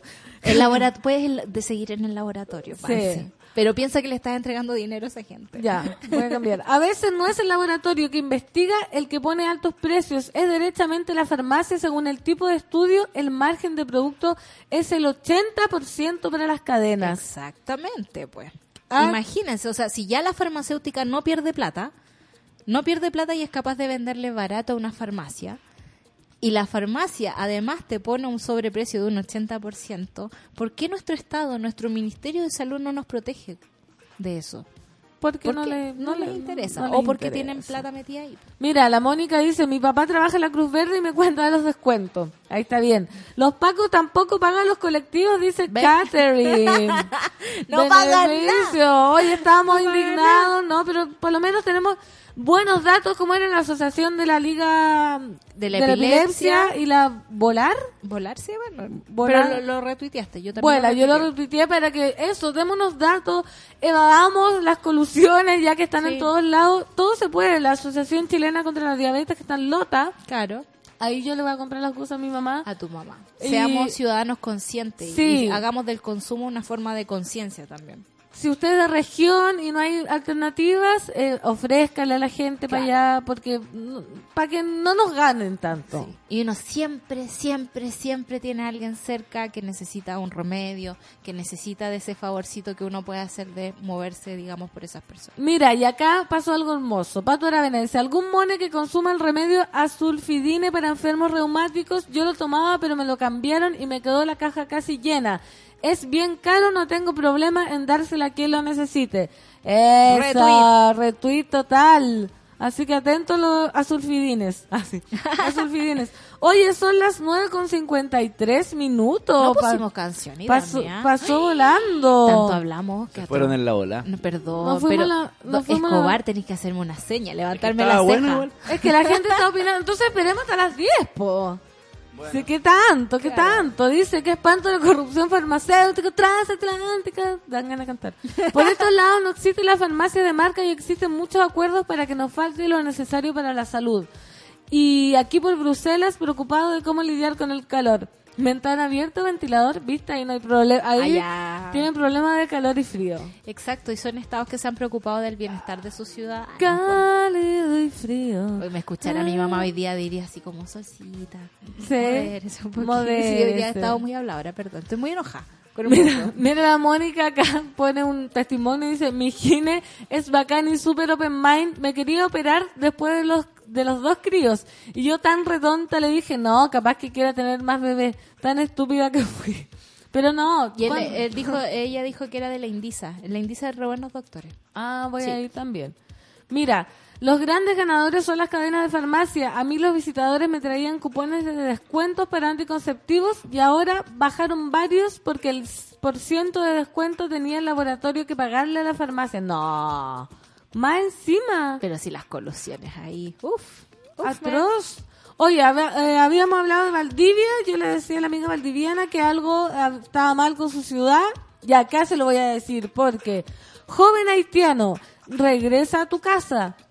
Organizaciones condenan afiches xenófobos en calles de Valdivia. Afiches. Sí, Hay gente con este tipo de tiempo. Sí. Hay gente así ociosa. sí, no, no, no muestran. Los carteles han sido distribuidos por el grupo de Acción Identitaria bajo la consigna Los chilenos primero. Desde el Instituto de Derechos Humanos afirmaron que no hay registros de violencia física. Ah, Ch, ¿qué entonces más? no cuenta, ¿Qué más? po. Ay, Dios mío. Una serie de afiches han aparecido en las calles de Valdivia con mensajes contra la comunidad haitiana. Según consigna Bio Bio Chile, se trata de letreros distribuidos por el grupo Acción Identitaria. Los carteles muestran consignas xenófobas en contra de los inmigrantes de dicha nacionalidad. Joven haitiano, regresa a tu casa. Tu país te necesita, dice uno de ellos. No es racismo ni xenofobia decir los chilenos primero. Se lee en otro. Ay, Dios mío. Qué atroz. Me da mucha rabia este tipo de cosas porque debe haber un genio que inventó el afiche, otro genio que lo diseñó, otro, otro genio genio que, que lo imprimió, leen. otro genio que lo fue a pegar. Son muchos. Son demasiados genios. Y son los genios de acción identitaria. ¿Qué es acción identitaria? Acción identitaria es un grupo que se define a sí mismo como un movimiento social e identitario chileno que se presenta como una respuesta al progresivo y deliberado olvido y deterioro, deterioro de nuestra identidad nacional ante el avance de la globalización y los antivalores del mundo moderno. Hoy esta gente está realmente para censurarla. Queremos una patria grande, fuerte, dueña de todo su potencial y de su destino, para lograr consolidar un proyecto nacional sostenible en el tiempo, agregan en su fanpage. Dentro de sus principales inquietudes está la situación migratoria. En entrevista con The Clinic en el 2016, un miembro del grupo comentaba que el proceso migratorio que está viviendo Chile no le sirve a nadie. No le sirve al inmigrante, ni tampoco a los nativos de Chile. Hoy la gente. La gente atroz, Me da atroz. mucha rabia este tipo de noticias. A mí igual, no, es, Es patético. es peligroso también, digámoslo. Es peligroso que exista gente así y gente que apoye y que se haga un grupo y que tengan seguidores y, y que, sean organizados. Esta misma gente después podemos verla en las calles pegándole a las personas. Podemos verlos que, que al permitir este tipo de acciones se les se pueden pasar tres pueblos. obvio. Y, y con razones absolutamente poco justificadas cuando él habla de que este proceso migratorio no le sirve a nadie. Perdón, por último nos sirve pero al alma de los chilenos, que estamos recibiendo gente que no tiene que comer, donde no hay en lugares donde no hay agua, donde no tienen eh, posibilidades de una mejor vida. Y no, no creo que seamos un país como tan escaso y tan chico que no podamos compartir el metro cuadrado con una persona que lo necesita. No, es, es, es ridículo. Si no Es tiene, o sea, no tiene, no tiene sentido, no tiene Pero como, no resiste análisis. hay una- un discurso una- de odio por Total. odio. Y ahí estamos desprotegidos porque la ley Samudio podría aplicarse quizás en este caso, no estoy tan segura, mis términos leguleyos, pero, eh, pero definitivamente no se puede permitir este tipo de cosas. Hay una, una suerte de, de, de revivir esta identidad chilena. Y, y recuerdo como... Es que hay gente, hay gente, por ejemplo, hay otro nazi que nació en mi pueblo, Nicolás Palacios, que escribió un libro que se llama Raza Chilena. Y ese libro es un libro asqueroso, que es la Biblia de los nazis en Chile, que son, pero lejos lo menos arios que hay, Lejos. pero están absolutamente cuadrados con los pensamientos de Hitler. Esa misma gente es la que está poniendo este tipo de carteles en la calle ahora. Los mismos buenos los que patearían por la cabeza si es que se fueran a, a dar una vuelta a los verdaderos nazis. Sí, Sí. mira, que se entrevistó al director del Instituto de Derechos Humanos y dice, entendemos que buscan de alguna manera imponer a la comunidad migrante la responsabilidad de los problemas sociales y económicos que afecten a Chile. La comunidad migrante viene a aportar e integrarse. No creemos que esto sea un grupo muy numeroso, sino expresión de microsectores de la vida política y social del país que no comprenden el valor de la migración, agregó y que no comprenden nada. No O sea, comprenden nada. tratar la violencia, o sea, porque analicemos, imagínate tú estás en otro país por A, B, C motivo, que más encima los motivos de los haitianos son bien terribles, y veis como fuera, Fuera. sale carteles pegados para que gente te rechace. Como, ¿cuál es el sentido? Como, por eso digo que no, no tienen como ninguna validez como argumentativa un discurso de odio, ¿cachai? Estáis discurso de generando odio hacia una persona en particular, Sí. hacia un grupo de personas en particular. O sea, el separatismo no nos ha llevado a nada, a nada. O sea, como sociedad tenemos que aprender a conversar, aprender a ver lo distinto. En, en Santa Cruz, ponte tú, hay un, un estacionamiento que, que lo administran un grupo de haitianos. Y me encanta pasar por ahí porque siempre están escuchando músicas que yo nunca he escuchado en la vida. Sí, son po, otros ritmos, obvio. otros colores, ¿cachai? La- lo- los migrantes traen comida, traen tecnologías porque quizás nosotros, ponte tú, los italianos que llegaron al, al puerto de Valparaíso, no nos manejábamos tan bien con los puertos. Los italianos sí, trajeron esa tecnología. Los alemanes también han traído cosas malas a este país, pero también han traído Pero cosas, cosas buenas. buenas. No sé, han poblado de música el sur, ponte tú. Eh, no sé, la migración tiene efectos, tiene efectos Obvio. positivos. Este tipo de separatismo de verdad responde a una pataleta de alguien sentado al lado de su chimenea digo, no quiero que Sí, tiene que ver también con el grupo al que están discriminando. Yo no creo que discriminen a lo que tú estás hablando, A a, los italianos, a italiano. a los, a los alemanes. ¿cachai? Exactamente, porque somos chauvinistas y somos arribistas y somos buenos para mirar para arriba a esta gente. eso me Pero cuando un chileno llega a Inglaterra le puede pasar exactamente lo mismo. Sí. Le pueden poner el mismo cartelito. Obvio. Y ese tipo de cosas es las que no estamos viendo. Como sociedad, como planeta, hemos estado fallando mucho por ahí. Totalmente solcita. Qué, qué triste las noticias. qué terrible Ay, el qué día. ¿Qué terrible. vamos a hacer? Yo, para finiquitar con la tristeza, que miren, no, no, mejor ni lo voy a decir. Porque una matrona patipelada dice, grupos de odio y les dan cabida, los difunden y hablan de identidad, de nativos, comillas, de Chile. Supongo que son puros indígenas y que su odio al migrante incluye al alemán que trajo Perrochet al sur. Claro, porque Claro. se están hablando de la raza chilena. Qué risa los nazis chilenos, serían los primeros en la lista de Hitler. Total, Exactamente. Pali Al- dice la gente pa' hueona. La- las razas no existen, es un concepto inventado, no es un concepto genético, no es un concepto de ninguna parte. Las razas no existen, somos seres humanos, punto. Sí, somos, y hablando de seres humanos, ahora sí son las 10 con 2, hablando de farmacéuticas, nos pasamos, lo que pasa es que los monos están muy activos con la conversa que me gusta a mí, porque mira, se da lo del medicamento, se da lo de los datos, y se da eh, eh, expresarse, pues si uno tiene ganas de decir Si cosas. usted Eh, vive en Valdivia, saque esos carteles. Eso, por favor, para el Festival de Cine Valdivia, cuando se venga, que nos den esos carteles. Por favor. No queremos ver esos carteles. Esto es Millones de Camila Moreno, 10 con 2 en este café con nata de día martes.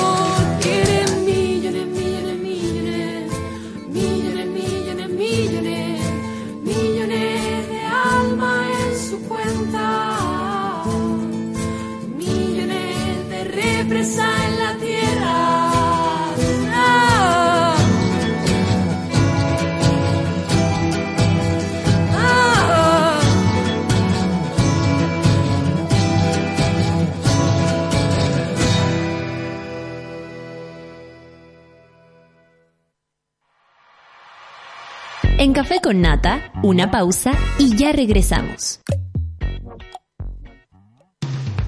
Hoy en Sube la Radio.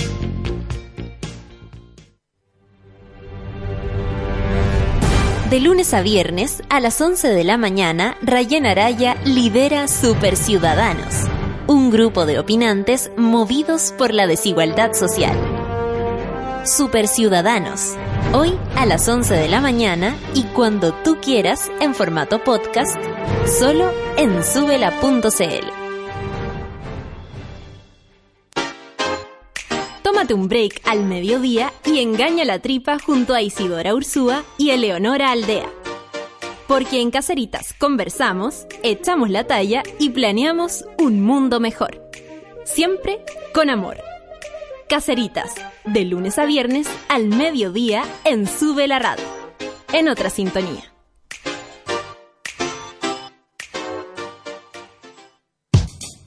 Abre tus oídos a la vida de los otros.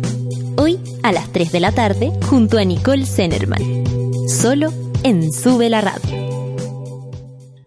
Porque nos conectamos con el planeta y somos ecorresponsables, promovemos prácticas sustentables para que tengas a diario una taza de café con un sabor 100% orgánico, libre de pesticidas, químicos y fertilizantes. Un sabor puro e inigualable. Disfruta de la naturaleza y sus bondades.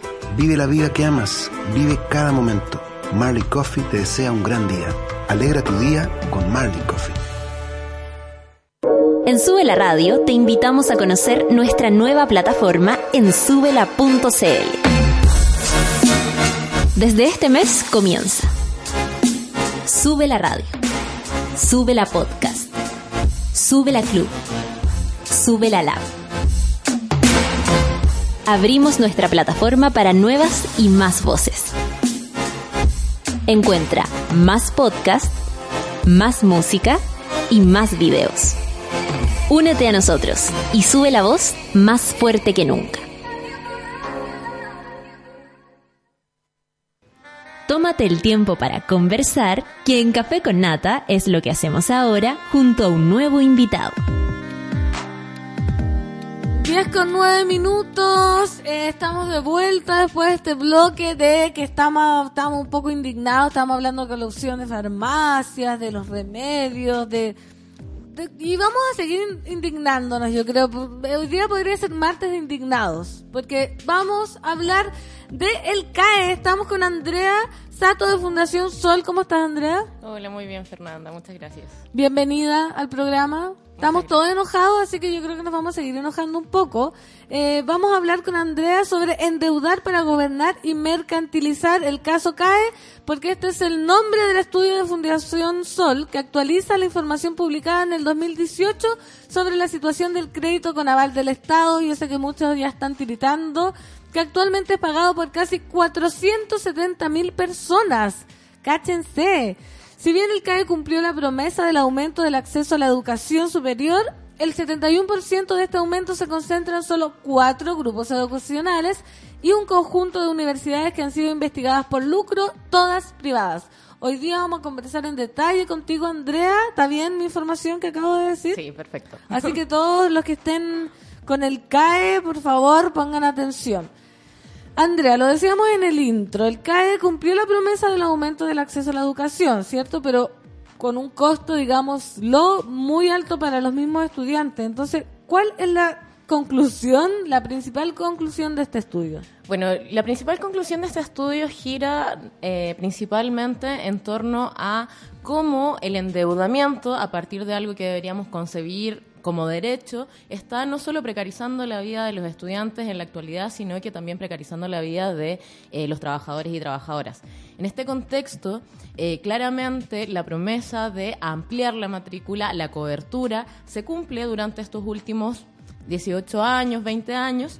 Eh, de hecho, hay ejemplos muy importantes en donde hay instituciones, principalmente privadas, que aumentan casi un mil por ciento su matrícula. Eh, pero este, este crecimiento ha sido sumamente inorgánico, principalmente porque ha sido a partir de la subvención del el Estado, a partir de la banca de eh, las instituciones principalmente privadas, vía CAE. Entonces, eh, ¿qué es lo interesante de este estudio? Es que no solo nos demuestra con números y cifras la cantidad de personas que hoy día eh, está endeudada y está morosa por el CAE, sino también cuánto dinero el Estado ha transferido a los distintos bancos de los principales grupos económicos a partir de eh, finalmente el concepto CAE para eso igual hay que ir un poco más atrás como a la historicidad de, del, CAE. del CAE. Esta es una propuesta que se levanta en el gobierno de Ricardo Lagos, eh, que busca claramente dar más acceso a los estudiantes a la educación superior. Pero eh, ¿qué pasó? que el estado, el estado decía que no tenía dinero, entonces qué hizo el estado? Le, pidió, a los bancos, le pidió a los bancos que por favor subsidiara este, la matrícula, la, los aranceles de estos estudiantes, pero la banca, muy inteligente, dijo la que banca. no iba a subsidiar esto gratis y de hecho el Estado y la banca hacen un acuerdo en donde la banca iba a subsidiar todos estos créditos, en donde la aval iba a ser el Estado, pero que el Estado estaba obligado a recomprarle los créditos a la banca a una tasa de interés de un 6%. Y eh, lo mínimo que le iba a comprar el Estado era el 25% de la cartera de deudores. ¿Qué es lo que pesquisa este estudio? Es que hoy día el Estado no solo está ha recomprado casi un 54% de toda la cartera de deudores y además los ha recomprado casi con un 25,7% más hacia la banca en términos muy concretos, ¿qué pasa? Por ejemplo, em, el, Estado le compra un... Ya, la banca le entrega una carte, un arancel de 3 millones a una institución privada. Ya. El banco se lo compra a la banca a un precio de 4,6 millones, ese mismo arancel que la banca pagó por 3 por 3 millones. Entonces, ¿qué está pasando con esto? Que finalmente el Estado está subsidiando no solo a la banca, sino que al negocio de la educación de todos estos estas instituciones principalmente privadas en donde está cayendo la plata del Estado y también la plata de los estudiantes y de los trabajadores, endeudados. O sea, es negocio redondo para algunos y una catástrofe para los estudiantes, los egresados, que uno sale, dice, como con toda la ilusión, pero te viene una deuda cuesta terrible. Hoy, Andrea, lo decíamos también, ¿qué significa que los estudiantes que tienen CAE estén, en la mayoría, en cuatro grupos educacionales? Bueno, esto eh, no solo tiene que ver con el oligopolio que existe en, la educación, sino que eh, cuando observamos las tasas de ganancia de estas instituciones, eh, son increíbles y solamente por concepto CAE. Por ejemplo, solo el grupo Laurate, que hay que congrega muchísimas universidades, CFT e IP, desde el 2006 ha recibido 3,6 billones. Billones. ¿Qué, son billones? Son millones de millones. Entonces, ¿Qué son billones? ¿Qué implica esto? Que eh, finalmente la mayoría de los estudiantes que están en este grupo, que son aproximadamente el 70% de estudiantes que están en este, en este mm, grupo laureate, eh, está entrando a estas universidades vía CAE y finalmente estas universidades se están expandiendo gracias al subsidio y a, los sobre, y a las sobrecompras que está haciendo el Estado vía CAE. Es sumamente complejo porque si también empezamos a observar la cantidad de personas eh, endeudadas y no solo endeudadas sino que morosas están vinculadas a los CFP, a los CFT, CFT. a los IP o a universidades privadas. Muchas veces personas que luego no encuentran trabajo en el mercado del trabajo finalmente en el mundo laboral eh, porque salen de, de instituciones privadas con un menor prestigio y además salen endeudados. Entonces hay un círculo bastante vicioso que implica no solo el endeudamiento permanente, sino que también te estás endeudando con... eh, Tu realización Claro, personal, sí. casi que no podéis conseguir trabajo, que no podéis como ser libre con una deuda gigantesca atrás. ¿Qué, qué garantías? eh, o le preguntaba recién a Lucho, eh, hablaba de un amigo que debe, no sé, 20 millones, 27 millones, una persona que está saliendo de, de recién egresado. ¿Qué garantías tiene esa gente? ¿Qué pasa si no paga? ¿Cómo paga?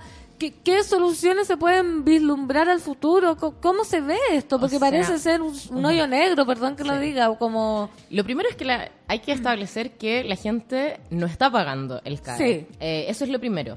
Eh, por ejemplo, tenemos que eh, de las personas que están endeudadas en el CAE, eh, aproximadamente son 470 mil deudores y deudoras.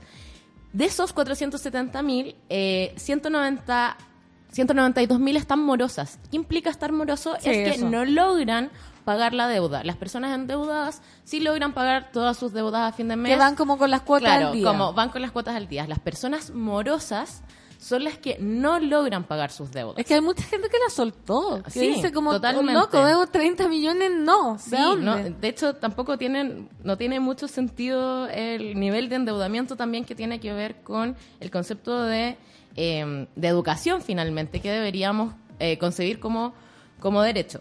Bueno, y de estos eh, 192 mil personas morosas, casi y de los, si empezamos a desagregar, de las personas, por ejemplo, que son desertores, un desertores de la, de la educación, porque claramente si uno pausa su carrera, la congela o deserta de la carrera, igual uno carga con esa deuda. Con el, claro. De las personas desertoras son un 73% de las personas desertoras que están morosas. Y cuando observamos a las personas egresadas, la cifra, a pesar de que disminuye, no cambia radicalmente. De las personas egresadas hay un 32% de personas morosas. O sea, gente que ya tiene su cartón, que salió de la universidad, Y no pero aún pagando. así no está pagando. Eso si hacemos los cálculos en un promedio, el- la morosidad total de la deuda del CAE es de el 41% de las personas que hoy día están endeudadas. Entonces, eh, las personas no están pagando y ahí hay que también ir un poco más atrás de preguntarnos por qué no están pagando. Claro. Claramente, si hacemos esta línea, salieron de tal vez universidades o de CFT o de IPs que no tenían un gran prestigio. Tal vez no están encontrando Un gran trabajo un que gran les trabajo. permita pagar la cuestión. Exacto. Y eso si lo, eh, si lo sumamos, está muy vinculado a las cifras de empleo actual, que hay un concepto que se llama subempleo, que son personas que salieron al mercado laboral, pero que no están con su jornada completa o que simplemente no están trabajando en lo que en lo que estudiaron. estudiaron. Eso se llama subempleo profesional y hoy día hay alrededor de 500.000 personas que están en esa situación. O sea, son personas que tienen un cartón que Que no están ocupando. Clara- que claramente eh, accedieron a todo este, este cuento de la cobertura en educación, pero que hoy día no están ejerciendo su profesión. Entonces, esto es un problema sistémico. Se amplió una cobertura, se crearon universidades de la nada, se crearon CFTs de la nada en los últimos 10, 15 años que en un mercado laboral, en un mundo del trabajo que no está sustentando a trabajadores y trabajadoras y que no está recibiendo trabajadores y trabajajadoras. Es como humo al final. Es Exacto, como- es, es vender humo. Es vender humo, realmente humo. Estamos hablando que la morosidad, me decías, eh, alcanza el 41.1%, o sea, involucra a más de 191.998 deudores, 40.000 personas más que el 2017. Entonces, esto, claro, no hay que ser genio para darse cuenta que es eh, resulta más un gasto que una inversión Claramente. para el fisco. Entonces, ¿qué significa eso? Vuelvo a preguntar cómo es, cómo se revierte, o sea, qué significa que este proyecto que ha- haya sido pensado como una inversión ahora sea un gasto y se ve como bastante lejos la, eh, Sí. revertir la situación. Hay cifras alarmantes principalmente en el presupuesto nacional anual. Eh, por ejemplo, en el 2006, el concepto que se utilizaba para CAE eh, para la educación superior era de un 2,4% de todo el presupuesto para educación superior. Para el 2008 ya era 24,4% del presupuesto en educación superior. Hoy día estamos gastando muchísimo dinero en lograr recomprar las deudas que tienen los bancos Sí, de los estudiantes. Y los bancos, y esto es fundamental, no solo que el Estado esté subsidiando el negocio de, las bancos. universidades, sino que también de los bancos, eh, principalmente porque los bancos están ganando a partir de eh, la recompra principalmente del Estado a precios a un sobreprecio claramente exorbitante, pero también están eh, vendiendo las deudas de personas que probablemente no son sol- solventes. Entonces, claramente la priorización de los bancos también es deshacerte de estas ven- de estos de estas deudas De que los tienen morosos. de los morosos, pero no de cualquier moroso, sino que de estos morosos que entraron a universidades, a eh, universidades de estos grupos educacionales con una reputación bastante cuestionable. Entonces hay ahí todo un- una situación bastante perversa, no solo en Sí, el desma- desmantelamiento de la educación pública, sino que también en el fomento y la monetarización de lo que implica también el concepto de educación superior. O sea, voy a hacer una pregunta muy naif. Es casi como que tendríamos que apelar a la conciencia de estas personas para, para derribar este sistema macabro. No, es, es terrible. En realidad, Por eso te digo, es ¿realmente es eso? perverso, es muy perverso. Y hoy día, eh, claramente, se juega, y esto es lo más duro, que se juega con la ilusión de las personas en Obvio. torno a acceder a la educación superior, pero sin tener ningún tipo de garantías, no solo acceder a un trabajo, sino que uno sale a los 25 años, 24 años Sí. de, la, de la universidad, del CFT, muchas veces con mucho esfuerzo, no solo individual, sino que de los hogares y la familia, para encontrarse a los 24 años sin trabajo Y una altamente deuda. endeudada. ¿Y qué, qué pasa si realmente alguien no paga nunca? Por ejemplo, ¿cuáles son la- las consecuencias reales? Lo hablábamos como off the records con, con los chiquillos. La Sol decía, por ejemplo, no te puedes comprar nada. Por ejemplo, no puedes comprarte un auto. Va a ser una generación que no puede tener ningún bien porque detrás de eso hay una deuda gigante. O sea, nadie te va a poder construir, o sea, te va a permitir construir nada. O sea, quieres algo, no puedes porque estoy en DICOM, no puedes.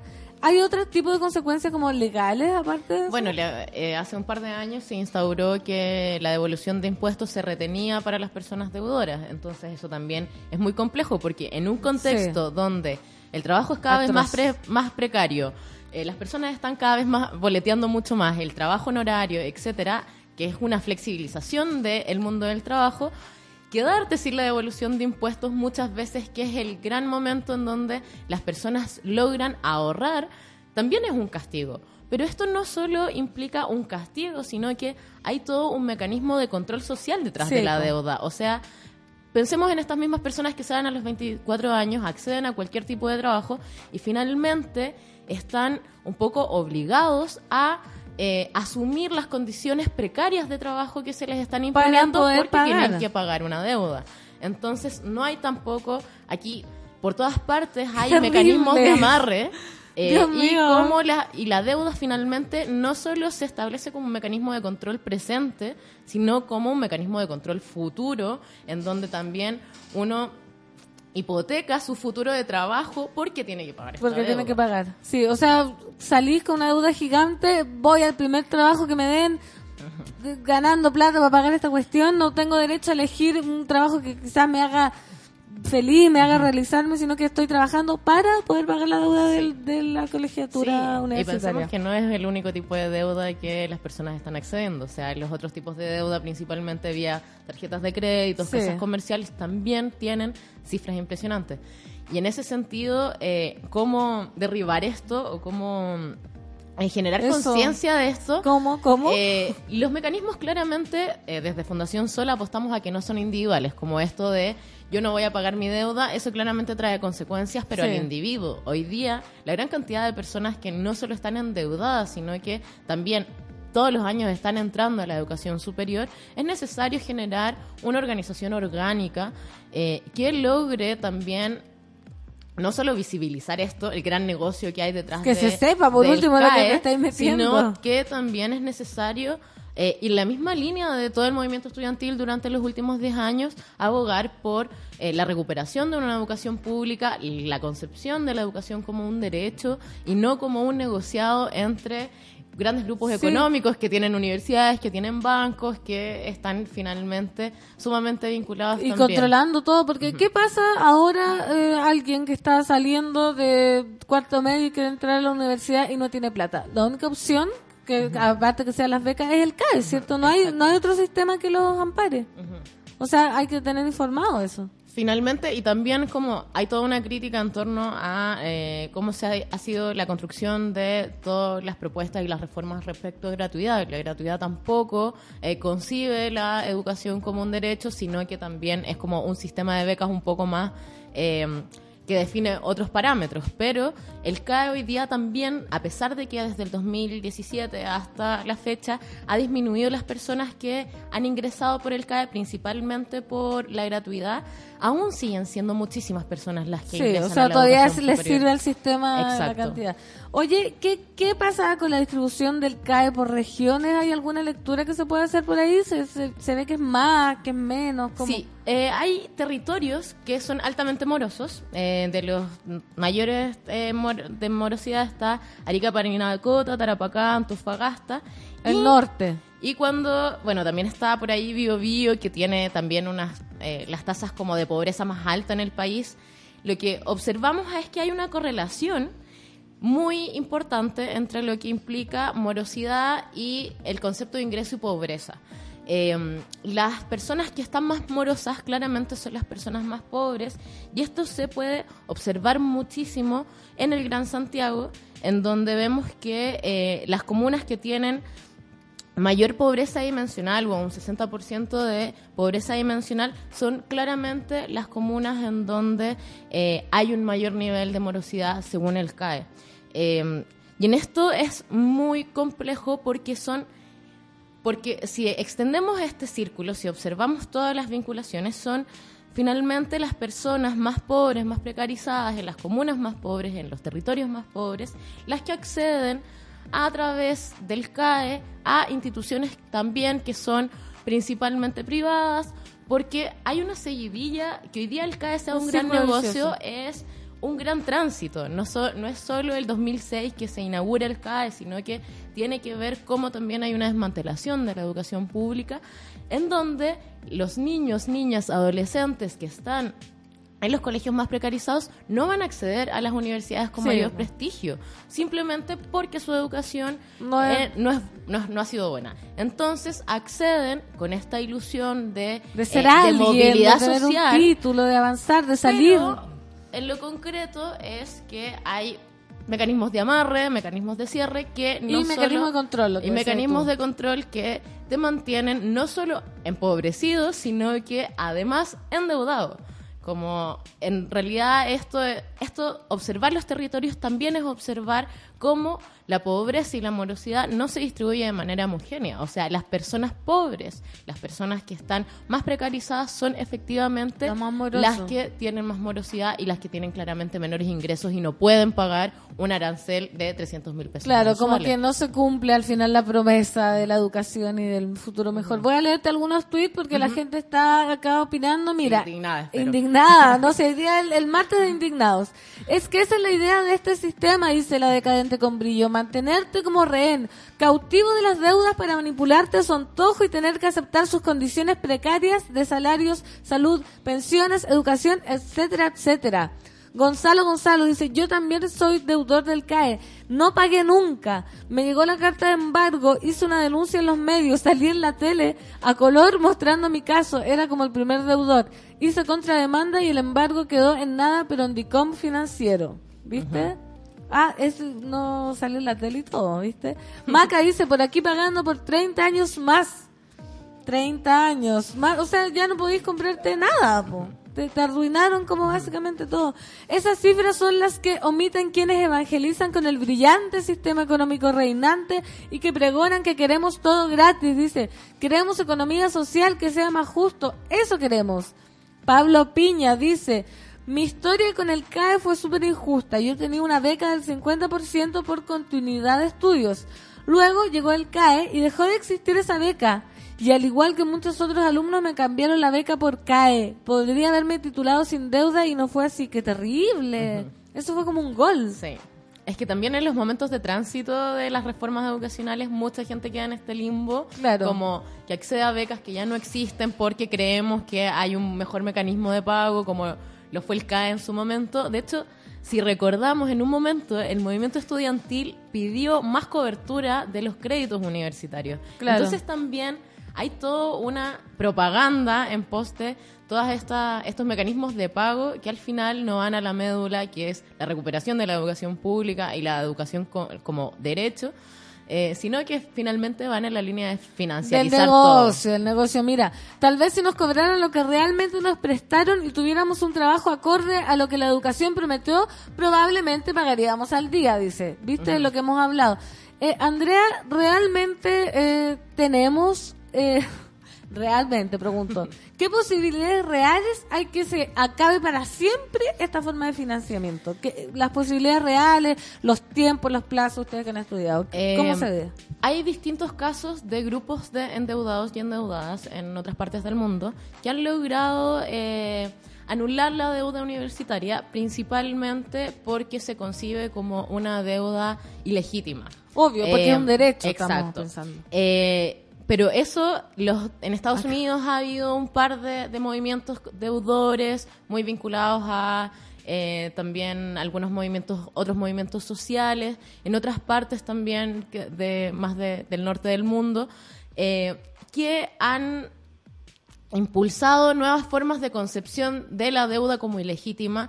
Y hoy día yo creo que apostar por un movimiento social que eh, hable acerca de la deuda universitaria es posible por la cantidad de personas que, que hoy día Que están, están padeciéndola. exando. No solo la están padeciendo, sino que son los hogares también de esas familias. No es la persona que adquiere eh, la deuda universitaria, también son los hogares que se hacen cargo de eso.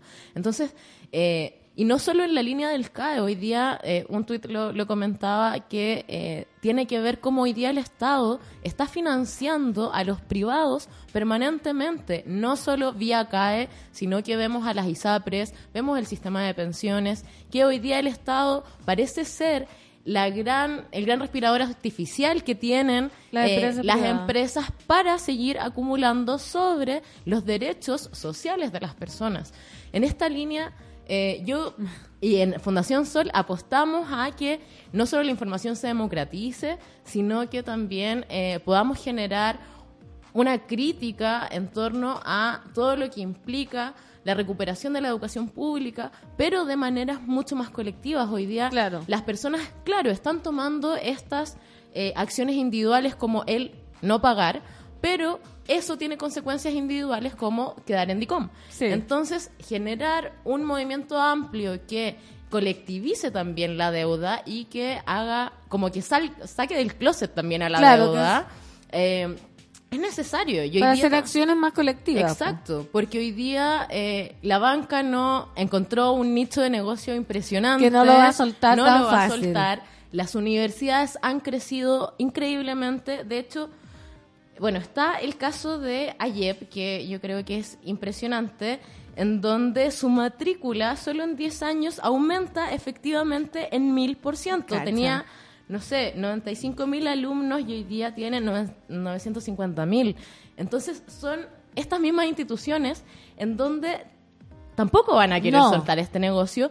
Y lo impresionante es que todas estas instituciones durante los últimos años han crecido tanto que el Estado ya no tiene control sobre ellas. Sí, pues, Finalmente, muy- porque hay una ingobernanza en, en todo lo que es la expansión Es de- como que de han la- creado un monstruo. Sí, han Es creado como- un monstruo como con muchísimo dinero, con Y- y muchísimo fuerza dinero que ya no y lo pueden. control. Entonces, como si no politizamos esto, si no también eh, abo- abo- nos abordamos eh, una, una construcción colectiva y una reflexión colectiva respecto a la deuda universitaria, yo creo que las acciones individuales no van, a ser, marginales. suficiente. Sí, hay que organizarse. Siempre hablamos de eso en el programa, que tenemos que reclamar y todo, pero también ser responsables y organizarnos con respecto a las cosas que nos causan odio o indignación, como hoy día este martes. Gracias, Andrea. Nos quedó clarísimo. ¿Algo más que decir? ¿Aportar algo? No, que siempre la rabia es movilizadora, Sí, hay que seguir indignándonos. eso, que, que nos movilicemos, que no, no nos bloqueemos. Muchas gracias, vamos a irnos con canción. Esto es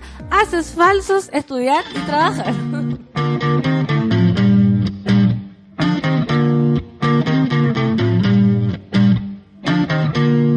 Yo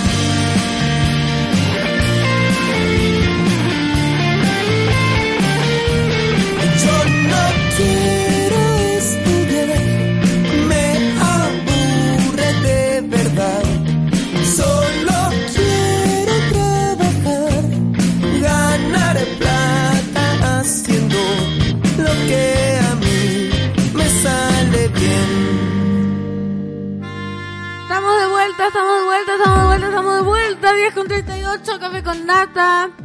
Y estamos indignados, pero ya no. ¿Para qué? Vamos a terminar el día, pero con alegría.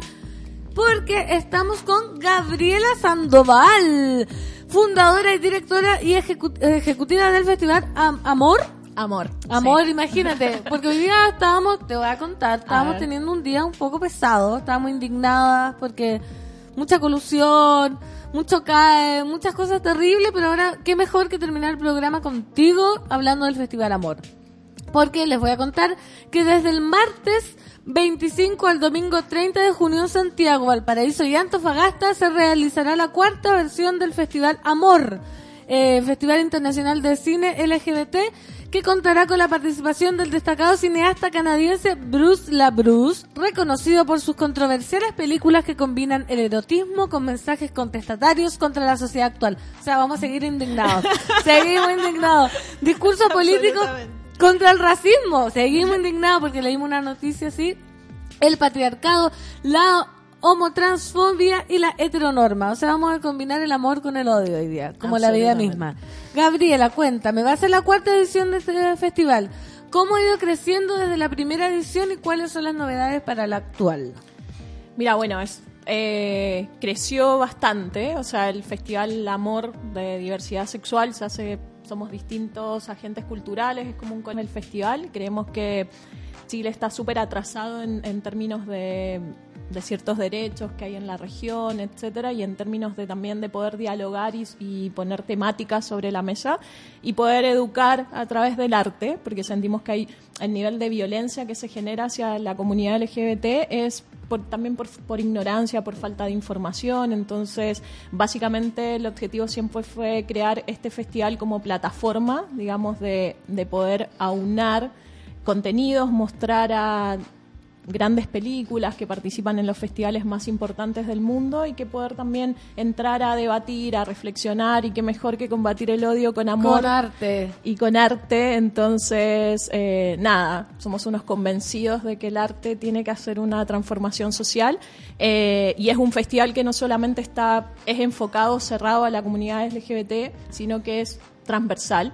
Eh, y año a año se han ido sumando distintos agentes, colaboradores. Este año tenemos el fondo del Ministerio de la Cultura y las Artes. Mira, ¿quién lo diría? ¿quién lo di- ¿Primer año? lista de espera. No, el, tuvimos un año el, el fondo audiovisual y el año pasado, nada, quedamos en lista de espera con noventa y tantos puntos, pero mm, nada, corrió la lista, así que buenísimo. Qué bueno, Y eso permite que podamos tener, por ejemplo, a Bruce LaBruce, que es un artista súper importante a nivel internacional, eh, que es un activista también y que lo que también va a hacer venir a despeinar un poco Santiago, Chile, empezar a poner en tensión cierta, ciertas temáticas que nos parece interesante y eso lo traemos en conjunto con el Festival Outfit de Perú. Eh, entonces hacemos colaboraciones también con otros festivales a nivel latinoamericano para poder traer contenido. También viene el director, coordinador del premio Sebastiane, que es del Festival de San Sebastián, que echó rara la película de Pepa San Sí. Martín, ganó ese premio. La Mujer Fantástica también. Eh, y nada, bueno, Mariana Loyola también es jurado este año de la competencia internacional. El festival tiene un- una programación bastante variada, tiene alrededor de 30 títulos entre largometrajes, Y más cortometrajes. cortometrajes y, y las, las sedes están todas concentradas, por lo menos en Santiago, en la Cineteca Nacional, Matucana 100, el Arte Alameda y tenemos Sí, yo funciones en que he ido Ya. O sea, he ido hartas veces al Festival del Amor. Así que Muy bien, no me lo voy a perder. Tú no Muy has ido, Lucho, tienes que ir. No, tienen que ir, hay Sí. muy buen contenido. Inauguramos con una película que está así increíble, ¿Con que es de Santiago Loza, que es Breve Historia de un planeta verde, que estuvo en Panorama en la sección en Berlinale y ganó el premio Los Teddy Award, uno de los premios más importantes que hay eh, de los premios LGBT. Y, y el director es un director conocido, dramaturgo, ha estado con películas en distintos festivales, también en Chile estuvo con distintas obras de teatro y inauguramos con, con esa película que es bastante interesante y también con la presencia de Bruce LaBruce, donde El le vamos a hacer un- 25. el 25 en Matucana 100. En Matucana 100.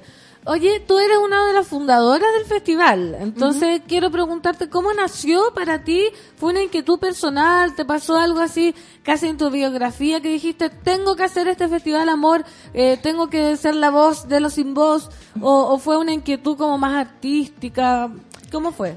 Mira, pasa que yo soy uno de los directores de Sanfic, el Festival de Cine de Santiago, también fundador de ese festival. Eh, y dentro de eso uno conoce un montón de, de colegas, eh, directoras, directores, etcétera. Y con Sebastián Inostroza, que es el director artístico de Amor Festival, vimos un día y dijimos, ok, en Sanfic nosotros seleccionamos películas de temática Claro. LGBT+, pero no hay un foco específico. Eh, y nos parecía bien interesante poder generar una mayor visibilización sobre esos contenidos. Eh, y creo que nada, que uno como agente cultural, si ya está metido en esto, también Tiene tiene que hacer hacer su aporte. Eh, y me parece que ya con los contactos y plataformas que uno puede tener a nivel internacional y nacional, qué mejor que hacer eh, un espacio como este. En Chile no había un festival de, No, de diversidad sexual. Está, y de hecho estaba FemCine también, que estaba funcionando muy bien, que es de temática de género femenino. Entonces nos pareció como que era la oportunidad y juntamos a distintos, invitamos a un montón de otros colegas a, hacer esto colaborativamente. Muy Y- bien, muy responsable. Porque qué bueno que teniendo tribuna y posibilidades optes por eh, visibilizar algo que está como lo que decías tú al principio. Acá en Chile cuesta mucho, por mucho que se avance, todavía estamos muy atrás en temas de integración de la comunidad LGBT más, ¿cachai? Sí, Como- no, y aparte porque hay cosas que también nosotros tenemos que ser responsables civilmente en lo que hacemos, que no podemos permitir que haya ciertos conceptos o nivel de ignorancia que se usa también en el medio o en la gente y creo que nada, todos tenemos distintos amigos que pertenecen a la comunidad y creo que tu condición sexual no te puede condicionar a, al tema como de relaciones laborales, trabajo, etcétera. ¿Has visto mucho de eso? Sí. Bueno, de- trabajando en el medio que uno que, que pensaría como, oh, el cine es súper abierto, no pasa nada. ¿Has No. visto mucho? Sí, sí, hay muchas acciones de marketing. Es como el feminismo también. Salen muchas voces feministas, pero en realidad es una parada más marquetera que accionaria. Entonces creo que en realidad es minuto de accionar más que seguir como hablando, no sé. Es como nos pasó el año pasado con Providencia, con la Municipalidad de Providencia. Cuando censuraron la película. Claro, que está Sí. todo bien que pinten las canchas de arcoíris y que hacen que, no sé, que tengan las banderas, pero no se trata de eso, va un poco más allá. Entonces me parece que también está ese tema de dejar de ser tan careta, como decimos en Argentina, Sí. dejar de como el tema marketing de lado y accionar más. Creo que ahí es como, es un mínimo aporte que uno hace de su Sí, sector. ni tan bueno. mínimo. Oye, hablando de, ese, de esa censura, ¿cómo fue primera vez que les pasaba algo así? Sí, yo creo que también fue por falta de información, mal manejo. eh, y también... Recordémosle a la gente el episodio que salió en los diarios, yo me acuerdo haberlo leído Sí. también. ¿Censuraron qué película fue? Fue un cortometraje de que estaba basado en un artista que es Gatval, que es un artista que es bien controversial, eh, pero que es un artista que está todo justificado dentro del arte, hace exposiciones Sí, en, en Estados Unidos, etcétera. Ahora, en Chile obviamente ciertos contenidos molestan.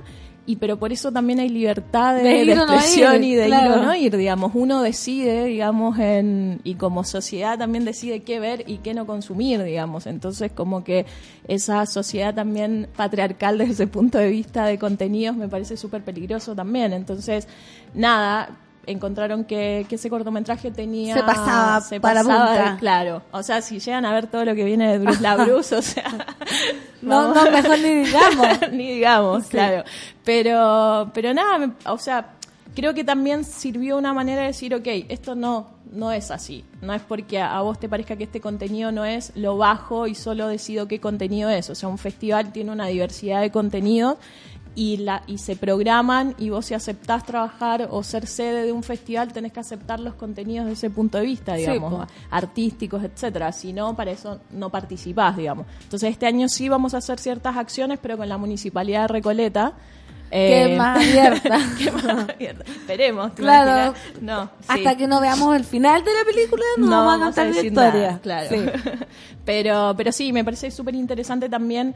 Lo, o sea, lo que pasó fue en su minuto como mal, negativo, pero también toda la comunidad en general, audiovisual, nacional e internacional, cómo se cuadró y eso también me pareció muy interesante. Sí, pues todos se movieron, si fue tema, como dicen ahí, no, no hay publicidad mala. No. Porque si lo censuraron fue porque por lo mismo, o sea, me imagino que dijeron, estamos haciendo bien nuestro trabajo, como algo se está moviendo, ¿cachai? Algo le está molestando, algo que no debiese molestar. No, absolutamente.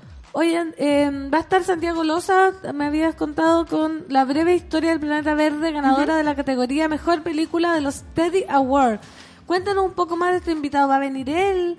O... No, finalmente con él inauguramos, no viene porque está como en unas actividades de workshop en Colombia, eh, así que coincidieron las fechas, eh, pero vamos a estar inaugurando con su película y mm, que va- se va a dar en Matucana 100 en la ceremonia de inauguración, de apertura, y después va a estar el día domingo cerrando como el festival, porque el festival es del martes a domingo y el día domingo va a estar en el Arte Alameda, su función. O sea, va a ser inauguración, debut y despedida. Y despedida, sí. La despedida es abierta a público, entonces como... ¿Hay fiesta? Parece que sí, no hacen fiestas de cierre. El día sábado estamos viendo armar una fiesta. Vamos Ah, a tener una ¿viste? fiesta, sí, Sí, obvio. No, no no todo es faltar. como... Claro, no, to- no, sí, sí, todo es un... Es una fiesta, un festival de Sí, cine. pero Eh, cierre. pero Acá sí. tenemos un DJ. Ah, si sí, lo muy bien. No, pero sí, vamos a tener una fiesta el día jueves en el Arte Alameda, Bruce la Bruce, temática Bruce la Bruce, así que va a estar bien interesante. estar, eh, sí, toda esa información va a estar en las redes sociales de Amor Festival. Oye, ¿y qué, qué cosas nuevas nos trae este festival en comparación ya la cu- cuarto año? ¿Qué cosas han ido incorporando? ¿Cómo han ido como...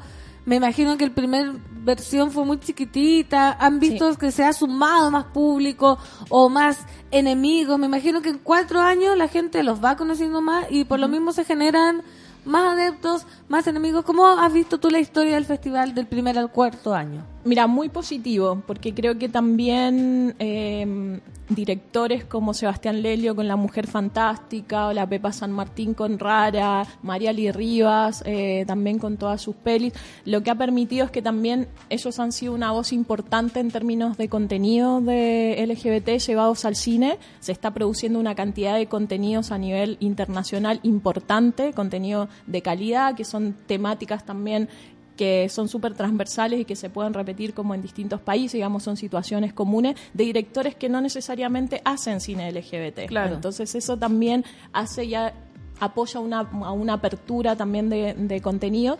Entonces también el festival lo que ha tenido fue creciendo en la temática, en tener películas o cortometrajes que se estén estrenando en latino en términos latinoamericanos se llama como Premier Latinoamericana en el festival o Premier Nacional. Entonces me parece que eso también habla como de una evolución del festival también como plataforma de visibilización y de poder estar con los Claro. contenidos y por otro lado también va sumando colaboradores que eso también me parece súper interesante La sea. gente ya como que ya está más interesada, como que Sí. dice, mira, tengo yo, ¿cómo se puede participar? Ya no, me imagino, pero ¿cómo hacen ustedes la curatoría de las películas? ¿Hay convocatoria? Por ejemplo, si hay jóvenes realizadores ahora estudiando cine que dicen, mira, yo estoy haciendo un corto, una película, me encantaría el próximo año quizás poder entrar a este festival, ¿cómo se puede hacer? Sí, se, lanza una convocatoria, hay una directora de, programación que se llama Cintia eh, y ella, bueno, se genera una convocatoria internacional a través de distintas plataformas como FESHOM o la misma del festival. Llegan postulaciones, películas, o sea, películas de todas partes del mundo y chilenas obviamente que también y en base a esos hay un plazo de convocatoria y ahí se hace una curatoría, se digamos, para las distintas secciones de- de- del festival. Oye, Gabriela, ¿y cómo han pensado? Porque este festival está, lo decía acá en Santiago, Antofagasta y Valparaíso. Y Valparaíso. Han pensado, eh, siempre me gusta tocar este tema porque yo soy de región, de un pueblo putaendo, que lo digo así porque llega muy poco de lo que se está viviendo, todos los avances que, que son importantes, por ejemplo, ahora del tema LGBT más, con el arte, por ejemplo, ¿no han pensado en llevarlo a regiones como más pequeñas o, o por qué no, cachai? Es muy difícil, pasa como que los alcaldes, me imagino, como que se espantan, ¿lo, lo han intentado hacer? ¿Le- ¿Les mueve ese tema más de, de descentralizar un poco esto? Sí, me parece que la, la circulación de contenidos es súper importante. Lo interesante es que a nivel país existen un montón de festivales, también regionales, y que son súper potentes. Si bien su foco no está en el tema de la diversidad sexual como contenido, sí tienen distintas películas de, de diferentes temáticas. Entonces con algunos podemos llegar a hacer colaboraciones. Eh, el tema básicamente siempre son como los derechos de, de las películas, digamos, porque obviamente todo festival gestiona derechos de exhibición para, para ese minuto, para tales sedes, para tantas funciones, ¿Se cobra por etcétera. cada sede? ¿Cómo se cobra? O si sea, nos cobran derechos. Porque una vez yo estaba en un festival, en, me acuerdo, en Bariloche, Ajá. y me tocó llevar una película chilena que cobraban por exhibirla. O sea, si se cobra entrada. No. Ah, si Como te- si yo quería exhibirla porque tú estabas en el festival. Ajá. Y yo dije, no, mira, la quiero llevar a un colegio también. Aparte del festival de cine, un colegio en Bariloche. Me dijeron, ah, no, pero eso tiene otro precio. Sí, se llaman derechos de exhibición. Claro, Que en general algunos te cobran, directores, productores, y otros no. Pero, por ejemplo, hay películas que vienen, que son de agentes de venta importante o que estrenaron en Cannes o en Berlín, y hay que pagar un derecho de exhibición. Por exhibirlas, digamos. Por eso te preguntaba si la quiero llevar a Putaendo. Por ejemplo, claro. si tú quieres llevar una de Bruce la Bruce a Putaendo, tengo que tiene que pagar, por ejemplo, tú tienes que pagar más. Sí, tengo que pagar más. Sí. Bueno, es que O hablar con Bruce la Bruce y lo podemos invitar a comer. o hacerlo que no se entere. o que no se entere, si en Putaendo hay poca gente. Oye, ya Gabriela, cuéntame entonces para para cerrar ir cerrando Dale. dónde dónde va a empezar este festival, dónde va a terminar, se pueden comprar abonos, cómo es la compra de entrada y para dejar invitada a toda la gente del 25 al 30. Sí, del 25 al 30 de junio, ya empieza la próxima semana. Las salas son la Cineteca Nacional, el, Arte Alam- el Cine Arte Alameda, Matucana 100. En cada una de las sedes se puede, ya está la programación de días y horarios y se puede comprar las entradas. El valor es 2.000 público general, 1.000 estudiantes y tercera edad. Eh, también es- vamos a estar en Insomnia, Valparaíso y en Antofagasta eh, con una función cada día y toda la información como de días, horarios, hay actividades gratuitas porque también estamos en el GAM con diversas actividades. Una muy interesante, pansexualidad y poliamor. Mira, Así a mí que- me dicen pan. Sí. Sí. Y, y nada, o lo que se viene del cine LGBT, lo, lo nuevo de los directores chilenos o directoras que están trabajando en, en las nuevas películas como tipo una especie de work in progress, también va a haber una actividad.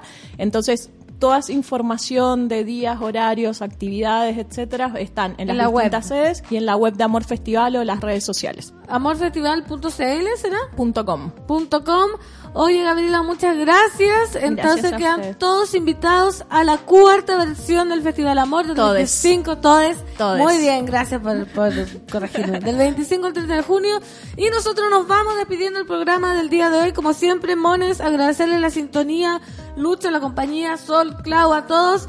Y nos despedimos con Neptune Keller. Esto es Tropical Storm en este café con nata. Hasta mañana. Chao, chao. Lemon love, my love. I'm a tropical storm. Ah, ah, ah. La mami. Soy frío y calor. Caliente en el mar, mojo hasta el cielo. Arraso con todo, no tengo el control. I'm a tropical storm.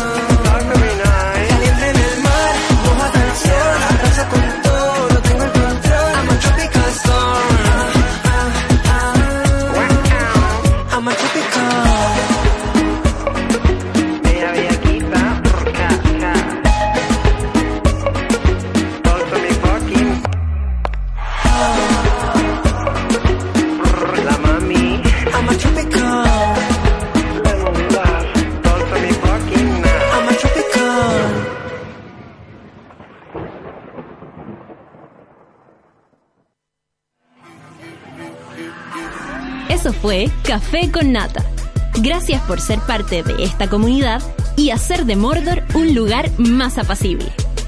Natalia Valdebenito te espera de lunes a viernes a partir de las 9 de la mañana en el matinal más piteado de Chile. Solo en Sube la Radio. Y en otra sintonía.